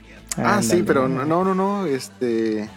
Sí, en, ¿Algún que en la profesor carrera de- mamila? o sea, a muchísimos. Pues es que todos se creen dioses y así, pero así de llegar a golpes, no. O sea, por ejemplo, con compañeros sí, hubo varios compañeros con los que yo sí hubiera querido agarrarme a golpes, pero profesores así, o sea, tengo profesores que sí me cayeron muy mal o que odio, pero como Sí. que para agarrarme a golpes, como que no.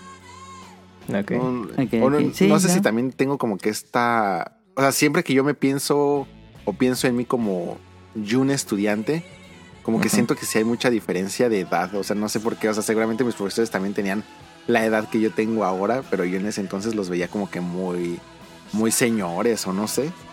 Entonces como Sí. que también, o sea, como que no, o sea, no, no, no veo como que el, el ponerme así a pelearme con, Mm. con alguien así. Sí, no. Yo también tuve profesores mamones, pero así como para agarrarme a golpes, pues no. Y la otra pregunta que había puesto no, pero no la puse en el guion era ¿en qué, te- qué era, en qué dinosaurio te gustaría convertirte o transformarte? No creo cómo era la, la ¿Qué te pregunta gustaría exacta ser, porque no? no. Ajá, ¿qué dinosaurio te gustaría ser básicamente? Que la trataron en el bolo banca esta semana. Híjole, yo aquí empezaría a sudar como el, el meme, porque yo sé que cualquier cosa que yo diga, alguien me va a decir, ese no es un dinosaurio, y va a quedar así como... No, a ver, dilo, dilo, dilo. No, no, no, es, es así como Un dinoplativo, ¿no? No, pues me, me iría a lo fácil, un, un velociraptor, tan bonitos, corren rápido. Pues sí, es un dinosaurio. Un velociraptor como de Jurassic Park, un velociraptor como real. No. El real es más chiquito. Aquí ya vamos a empezar. O no, volvió a pasar. este, no, no sé qué debería de pero, decir. pero en tu... Cuando piensas en velociraptor, piensas en el de Sí, sí, Jurassic sí, en, Park. en una- cosas como Ok, ok, Jurassic. Park o algo así. No con plumas o, Perfecto. o súper chiquitos Sí, como sí, sí, sí. correcaminos, Los hiperrealistas. no. O gallinas Ajá. o cosas así, no. Ok, ok, ok. Tú, Gamuy. Mm, pues híjole, no, eh. Pues yo creo que. ¿Qué será? Pues estos, ¿cómo es que son los tipos. si harías una... tipo ¿Cómo son? ¿Triceratops? Sí, ¿no? Ajá, un triceratops. Sí, siempre me han llamado ahí la atención y todo. Y pues obviamente, pues te recuerda mucho al, bueno, a mí me recordaban porque yo hacía la asociación, la relación, digo, con los estos rinocerontes. Dije, ah, pues han de ser ahí como sus parientes muy Ajá. lejanos. Y pues no sé, pues siempre me han llamado la atención. Y dije, ah, pues yo creo que estaría chido. Sí, el Triceratops es el de los dinosaurios o más populares entre el público. sí. Yo había contestado en esa discusión del grupo muy divertida alosaurio. Em, Ella nos escribe, yo sigo esperando que digan o presenten algo más de que un logo de Metroid Prime 4. Tal vez es un poco de spin-off al tema, pero cuando se sienten bajoneados o sin ánimos, ¿qué suelen hacer para animarse o mejorar su situación emocional? Una pregunta ah, más profunda, más eh, reflexiva. Mm, ¿Le tendrían alguna respuesta? pues yo creo Sí, que, güey, No, pues bueno, pues yo pues algo así, pues me doy un tiempo de salir a caminar y despejarme y todo eso, pues cuando, pues por ejemplo cuando son temas de ahí de trabajo y de mucho estrés, pues sí, este, ahí en la oficina pues aprovechaba y salía a darme ahí una vuelta para despejarme justamente pues para esta situación de, eh, pues cuando son como problemas muy serios como que digo de que verga, pues ahora la- ya la estoy regando, ya valió madres todo, pues sí me daba ese pues ese respiro. Tiempo. Ajá, sí. Y pues ya, pues ahí meditaba de todo y nada, nada más me ponía pues, a caminar, todo. Eh, pues eh, bueno, esa era mi manera como de, de ver las cosas, Ah. de tomarme ese tiempo justamente pues como para verlo un poco más calmadamente la situación, también eh, pues para no tomar alguna decisión visceral. Entonces eh, pues me daba ese tiempo que era salir a caminar y pues ya, pues ahí me daba este una vuelta, un buen rato ahí pues, pues para justamente de- despejar la mente. Chispas, yo no sé, no, no creo ser la mejor persona para, mm, para hablar del tema porque pues no, no tengo Es que así a mí como no que me ha una- pasado. No, no, no, nunca he encontrado una forma de mejorar mi situación emocional más que es dejar que el tiempo pase, pero Claro. pues sí voy a aprovechar es una buena idea. la pregunta para agradecerle a particularmente a Heladito El- por haberse preocupado por mí y los mensajes que me mandó. Muchísimas gracias, los aprecio y valoro bastante. Y yo creo que ese tipo de cosas también siempre ayudan en momentos así, cuando pues, te sientes mal, bajoneado, triste, sin ánimos. Ayuda mucho Ajá. saber que tienes gente con la que te puedes apoyar. Ahí está. Eh, yo. Pues sí, no es que. Como que dejo de hacer lo, lo normal que hacía. Y veo películas. Escucho música, que luego no escucho música. Generalmente escucho podcasts o videos. Entonces empiezo a escuchar música. Como que trato de cambiar lo que esté haciendo. Jesús Sánchez, nos, mu- muchas gracias a Ella por escribirnos. Eh, saludos a Jesús que nos dice, creo que llevará más tiempo la esperada tercera parte de Alice de Ah, sí. Alice de American McGee. Oja, esa nunca salió, ¿verdad? ¿O No es el de. Sí, es el de Electronic Arts, ¿no? Que tuvo Sí, pero salió el 2 o el dos. 3. El último fue la segunda parte que salió el- para Xbox 360 y PlayStation 3. Sí, sí, sí, sí, sí.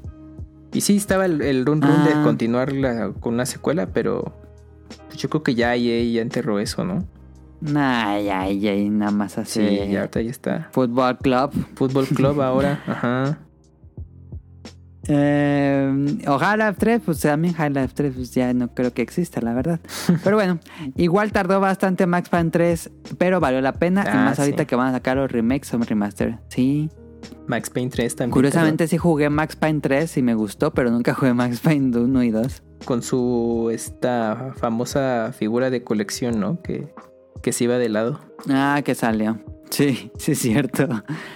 Em, y dice, podemos agregar Halo Infinite que llegó y no ha cuajado. Sí, Halo Infinite duró siete años en salir, creo. Sí, Y se pues retrasó ya ven cómo les fue. Sí. Sí, estuvo muy... Porque iba para Eh, Xbox One. Bueno, sí salió para Xbox One, pero al final de cuentas lo mudaron para Series X. Ujú. Dice, van mis preguntas para el staff invitados. ¿Qué comida extrañan más de Japón? A ver, Kamui. Ah, pues. Con, mm, ¿Cómo se llama? Pues de lo que más me ha gustado. Eh, ay, puta, se me olvidó ahorita. Lo tenía así justo en la mente cuando estaba leyendo el, el guion. Dije, ver, ah, sí, esto digo. voy a comer. Ya, ya me acordé. El curry. O sea, ah, Porque pues, me gustó mucho eh, el. Bueno, cuando fui a Coco. a Coco. Coco Chibania.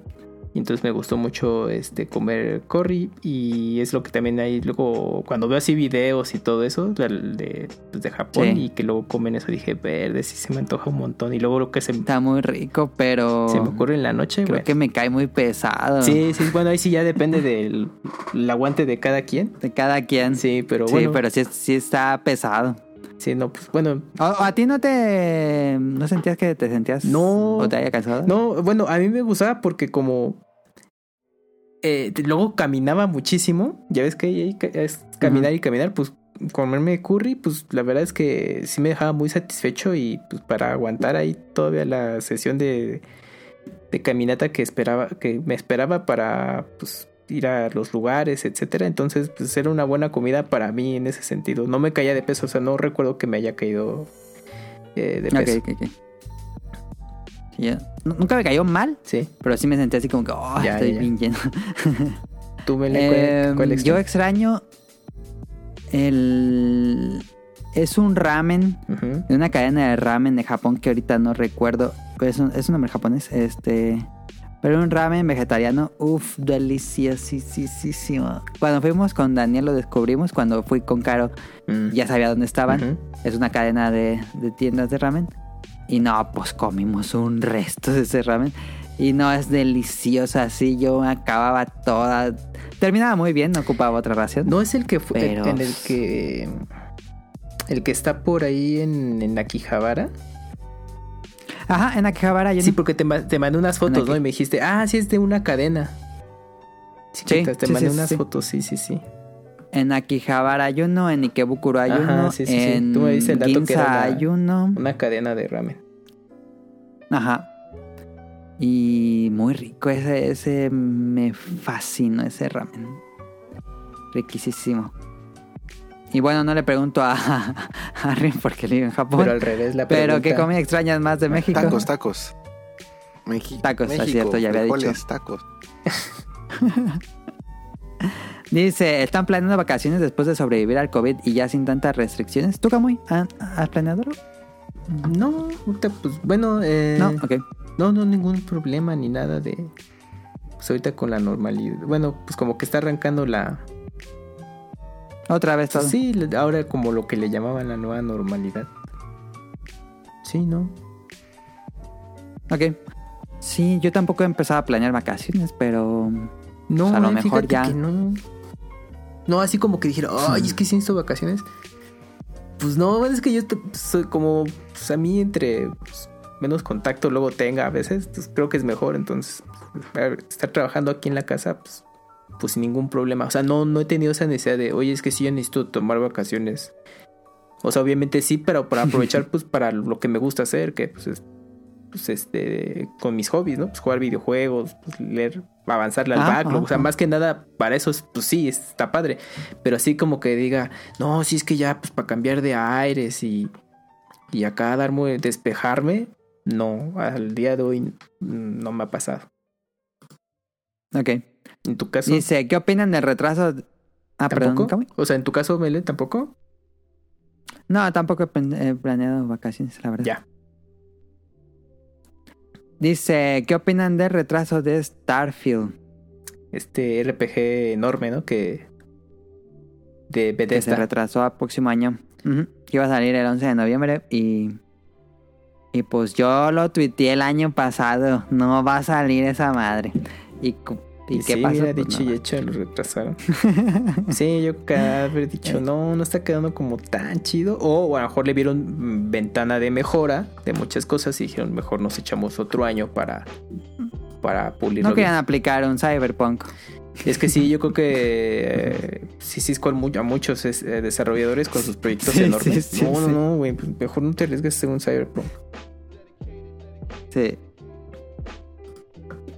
Ah, nos dice... mm, ¿Será que también retrasen God of War? ¿Creen? No, que ya Sony Santa Mónica dijo que sí sale este año.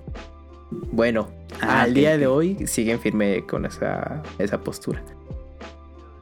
Pero podríamos tener mm, más noticias ahora con los showcase en, en verano. Si es que Sony hace algo y pues a lo mejor ahí ya está con ventana de lanzamiento y toda la cosa. No le pregunté a Rion, pero no creo que tenga una opinión del retraso de Starfield. No, ninguno por mí que lo cancelen. ¿Y de God of War? Ah, pues es, es- es- lo que pasa es de que no he jugado el último God of War. Ah, pues somos dos. Ah, es bueno, Pero es buen sí, juego, sí. es buen juego. Sí está, sí está como que... Sí, sí, sí lo pienso jugar, pero pues no lo he jugado. Así que como no lo he jugado, pues realmente no tengo ninguna prisa en que Ajá, exacto. eh, que lo lancen. Si lo retrasan, pues tampoco pasa nada. Yo tuve muy poca emoción, estuve muy, muy poco entusiasmado por ese nuevo God of War. Lo jugué como un mes después y me cambió completamente. Sentí que, que me gustó muchísimo más de lo que yo esperaba. Y como el final es un cliffhanger, Mm, sí estoy emocionado por saber qué va a pasar. Claro. Pues que según, ¿no? Sí, que con. Ragnarok esta nueva versión de God of War termina. ¿Cuándo había? Se supone que va a terminar la historia, yo no veo cómo, pero Ajá. bueno. Sí, porque toca apenas un pedacito de la mitología nórdica. Entonces, no, bueno. pues sí. Tienen tela de dónde cortar entonces. Sí, sí, sí. que sí, acuérdense sí. que este nuevo God of War sigue saliendo en Play 4, ¿eh? Ah, sí, cierto, Mm, sí, si cierto. no me tienen Play acordaba. 5, no se preocupen, pueden seguirlo jugando en su viejo Play Y 4. se ve muy bien, muy, muy bien se ve el God of Y War. ya unos añitos después llegará a PC en su mejor versión. ¿Ya salió o todavía no No, sale? no, no. O sea, el, el Ragnarok. Ah, el nuevo, el nuevo, Ragnarok. el nuevo, sí, cierto, perdón. Sí, ya el primero ya tiene Eh, rato en PC. Sí, el primero sí, tiene, tiene como enero, creo que salió. Ujú. Y de por último nos dice, ¿cuál es su día favorito de la semana? Pues viernes. Es una buena pregunta, a ver. Pues viernes. Yo sí voy a ver clásicos. ¿Viernes? sí, ¿Ok? viernes. Híjole, pues yo... sí, Pues es que como ahorita no, no tengo actividad como tal fija, eh, pues, híjole, hay veces que las semanas se me pasan como si fuera el mismo día, pero pues yo creo que sí también me iría por un viernes, sábado, o alguno de esos dos. Ok. A mí me pasa como Rian, eh, como trabajo en casa. Pues sí, a veces se siente que toda la semana es La- el mismo día. un martes o un... Sí. Entonces sí, mi día favorito es sábado, porque ese sí lo dedico nada más a jugar. Ah. Ese sí ya no... Aunque últimamente sí estaba dibujando, Sí. pero mm, le dedico todo a jugar el sábado. Ujú. Y, y sí, ese es mi día favorito de la semana. Y también nos escribió Aline Esprigatita, nos dice, hola, nunca entré al mundo de GTA, siempre lo vi como señora persignada, pero sí he visto que es un juego que gusta mucho. ¿Qué es lo que más les gusta o llama la atención de Grand Theft Auto?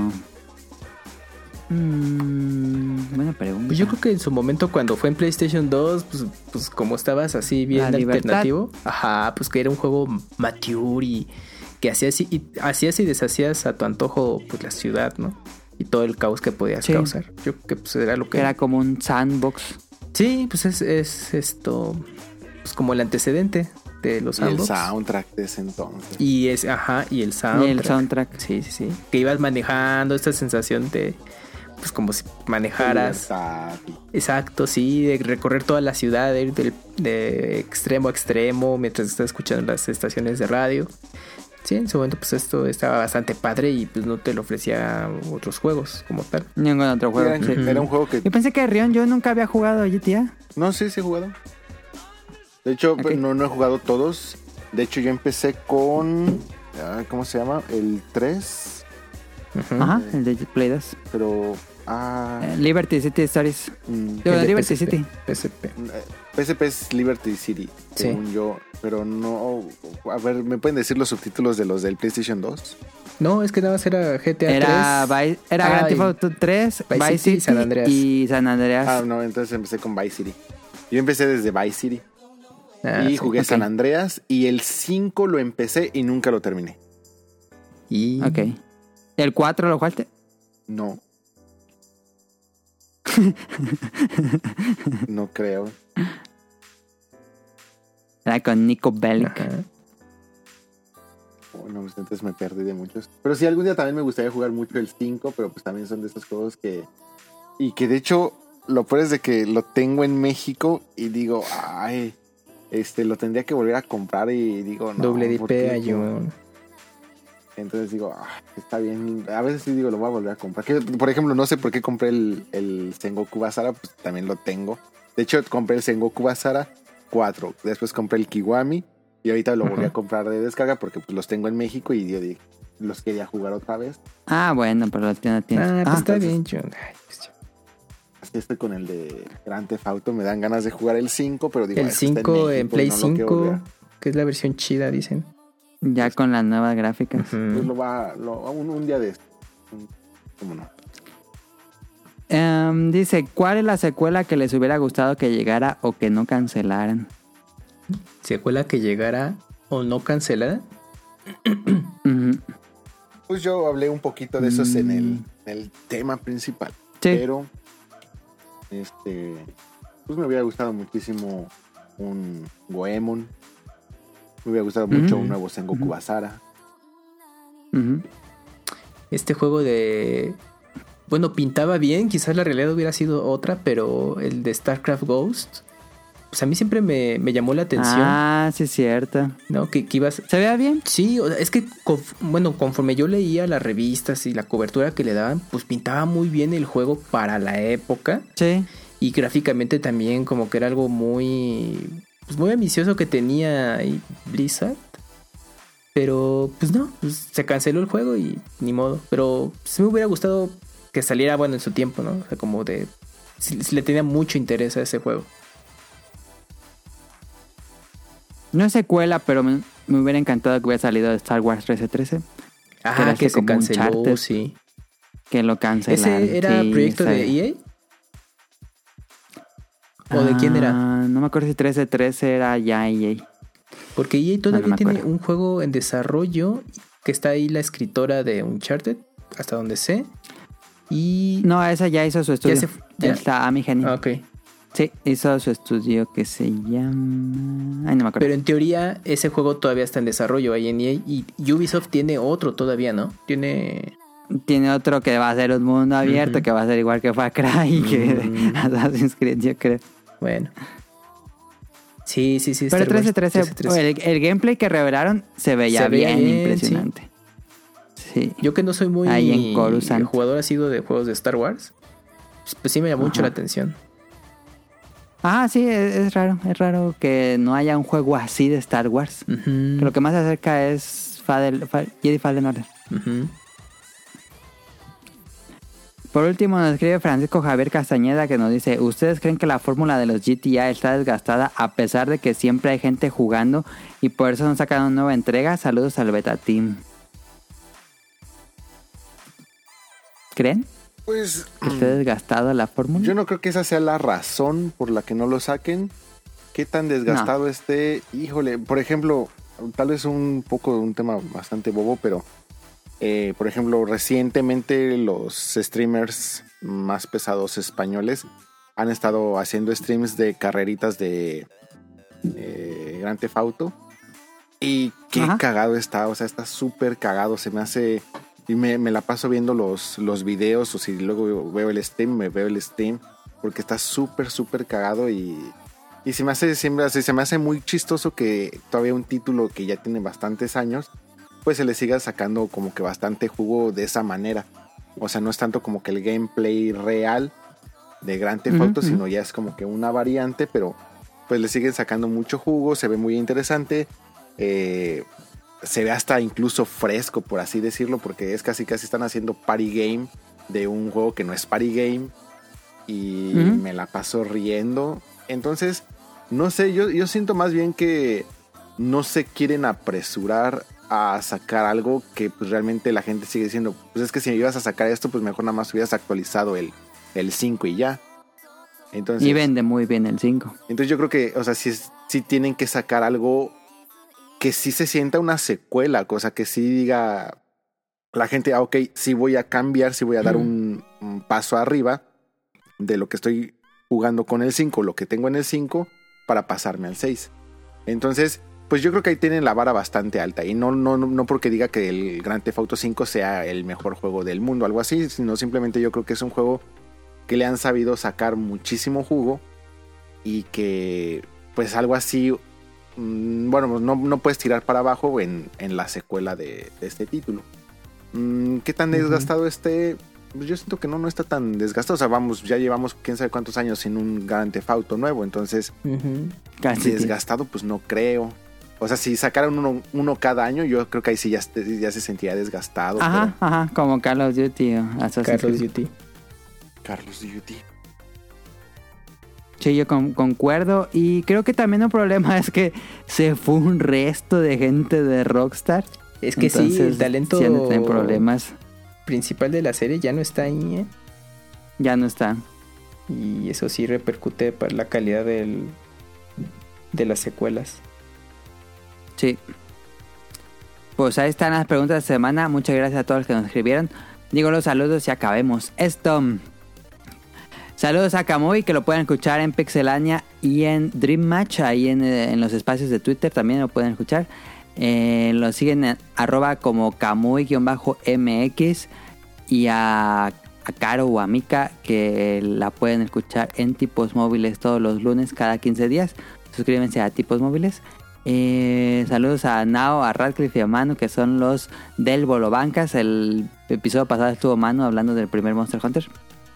Eh, ellos los pueden escuchar en el Bolo Bancas todos los viernes por la noche. Eh, por supuesto, saludos a Ryun Jun que nos acompañó esta semana. Muchísimas gracias Muchísimas gracias eh, por por su tiempo. Me la pasé muy bien. Y muchísimas gracias a también a Aline, que me mandó mensajitos. Muchísimas gracias, muchísimas felicidades a Caro, que fue su cumpleaños. Y así. Ajá, nos pu- sí. No, no nos puede acompañar, pero gracias, Ren. Este. Saludos a Axel que nos mandó la dotación de productos de San Luis Potosí. Estoy comiéndome las conchitas, creo que se llama. Que es como unos fritos.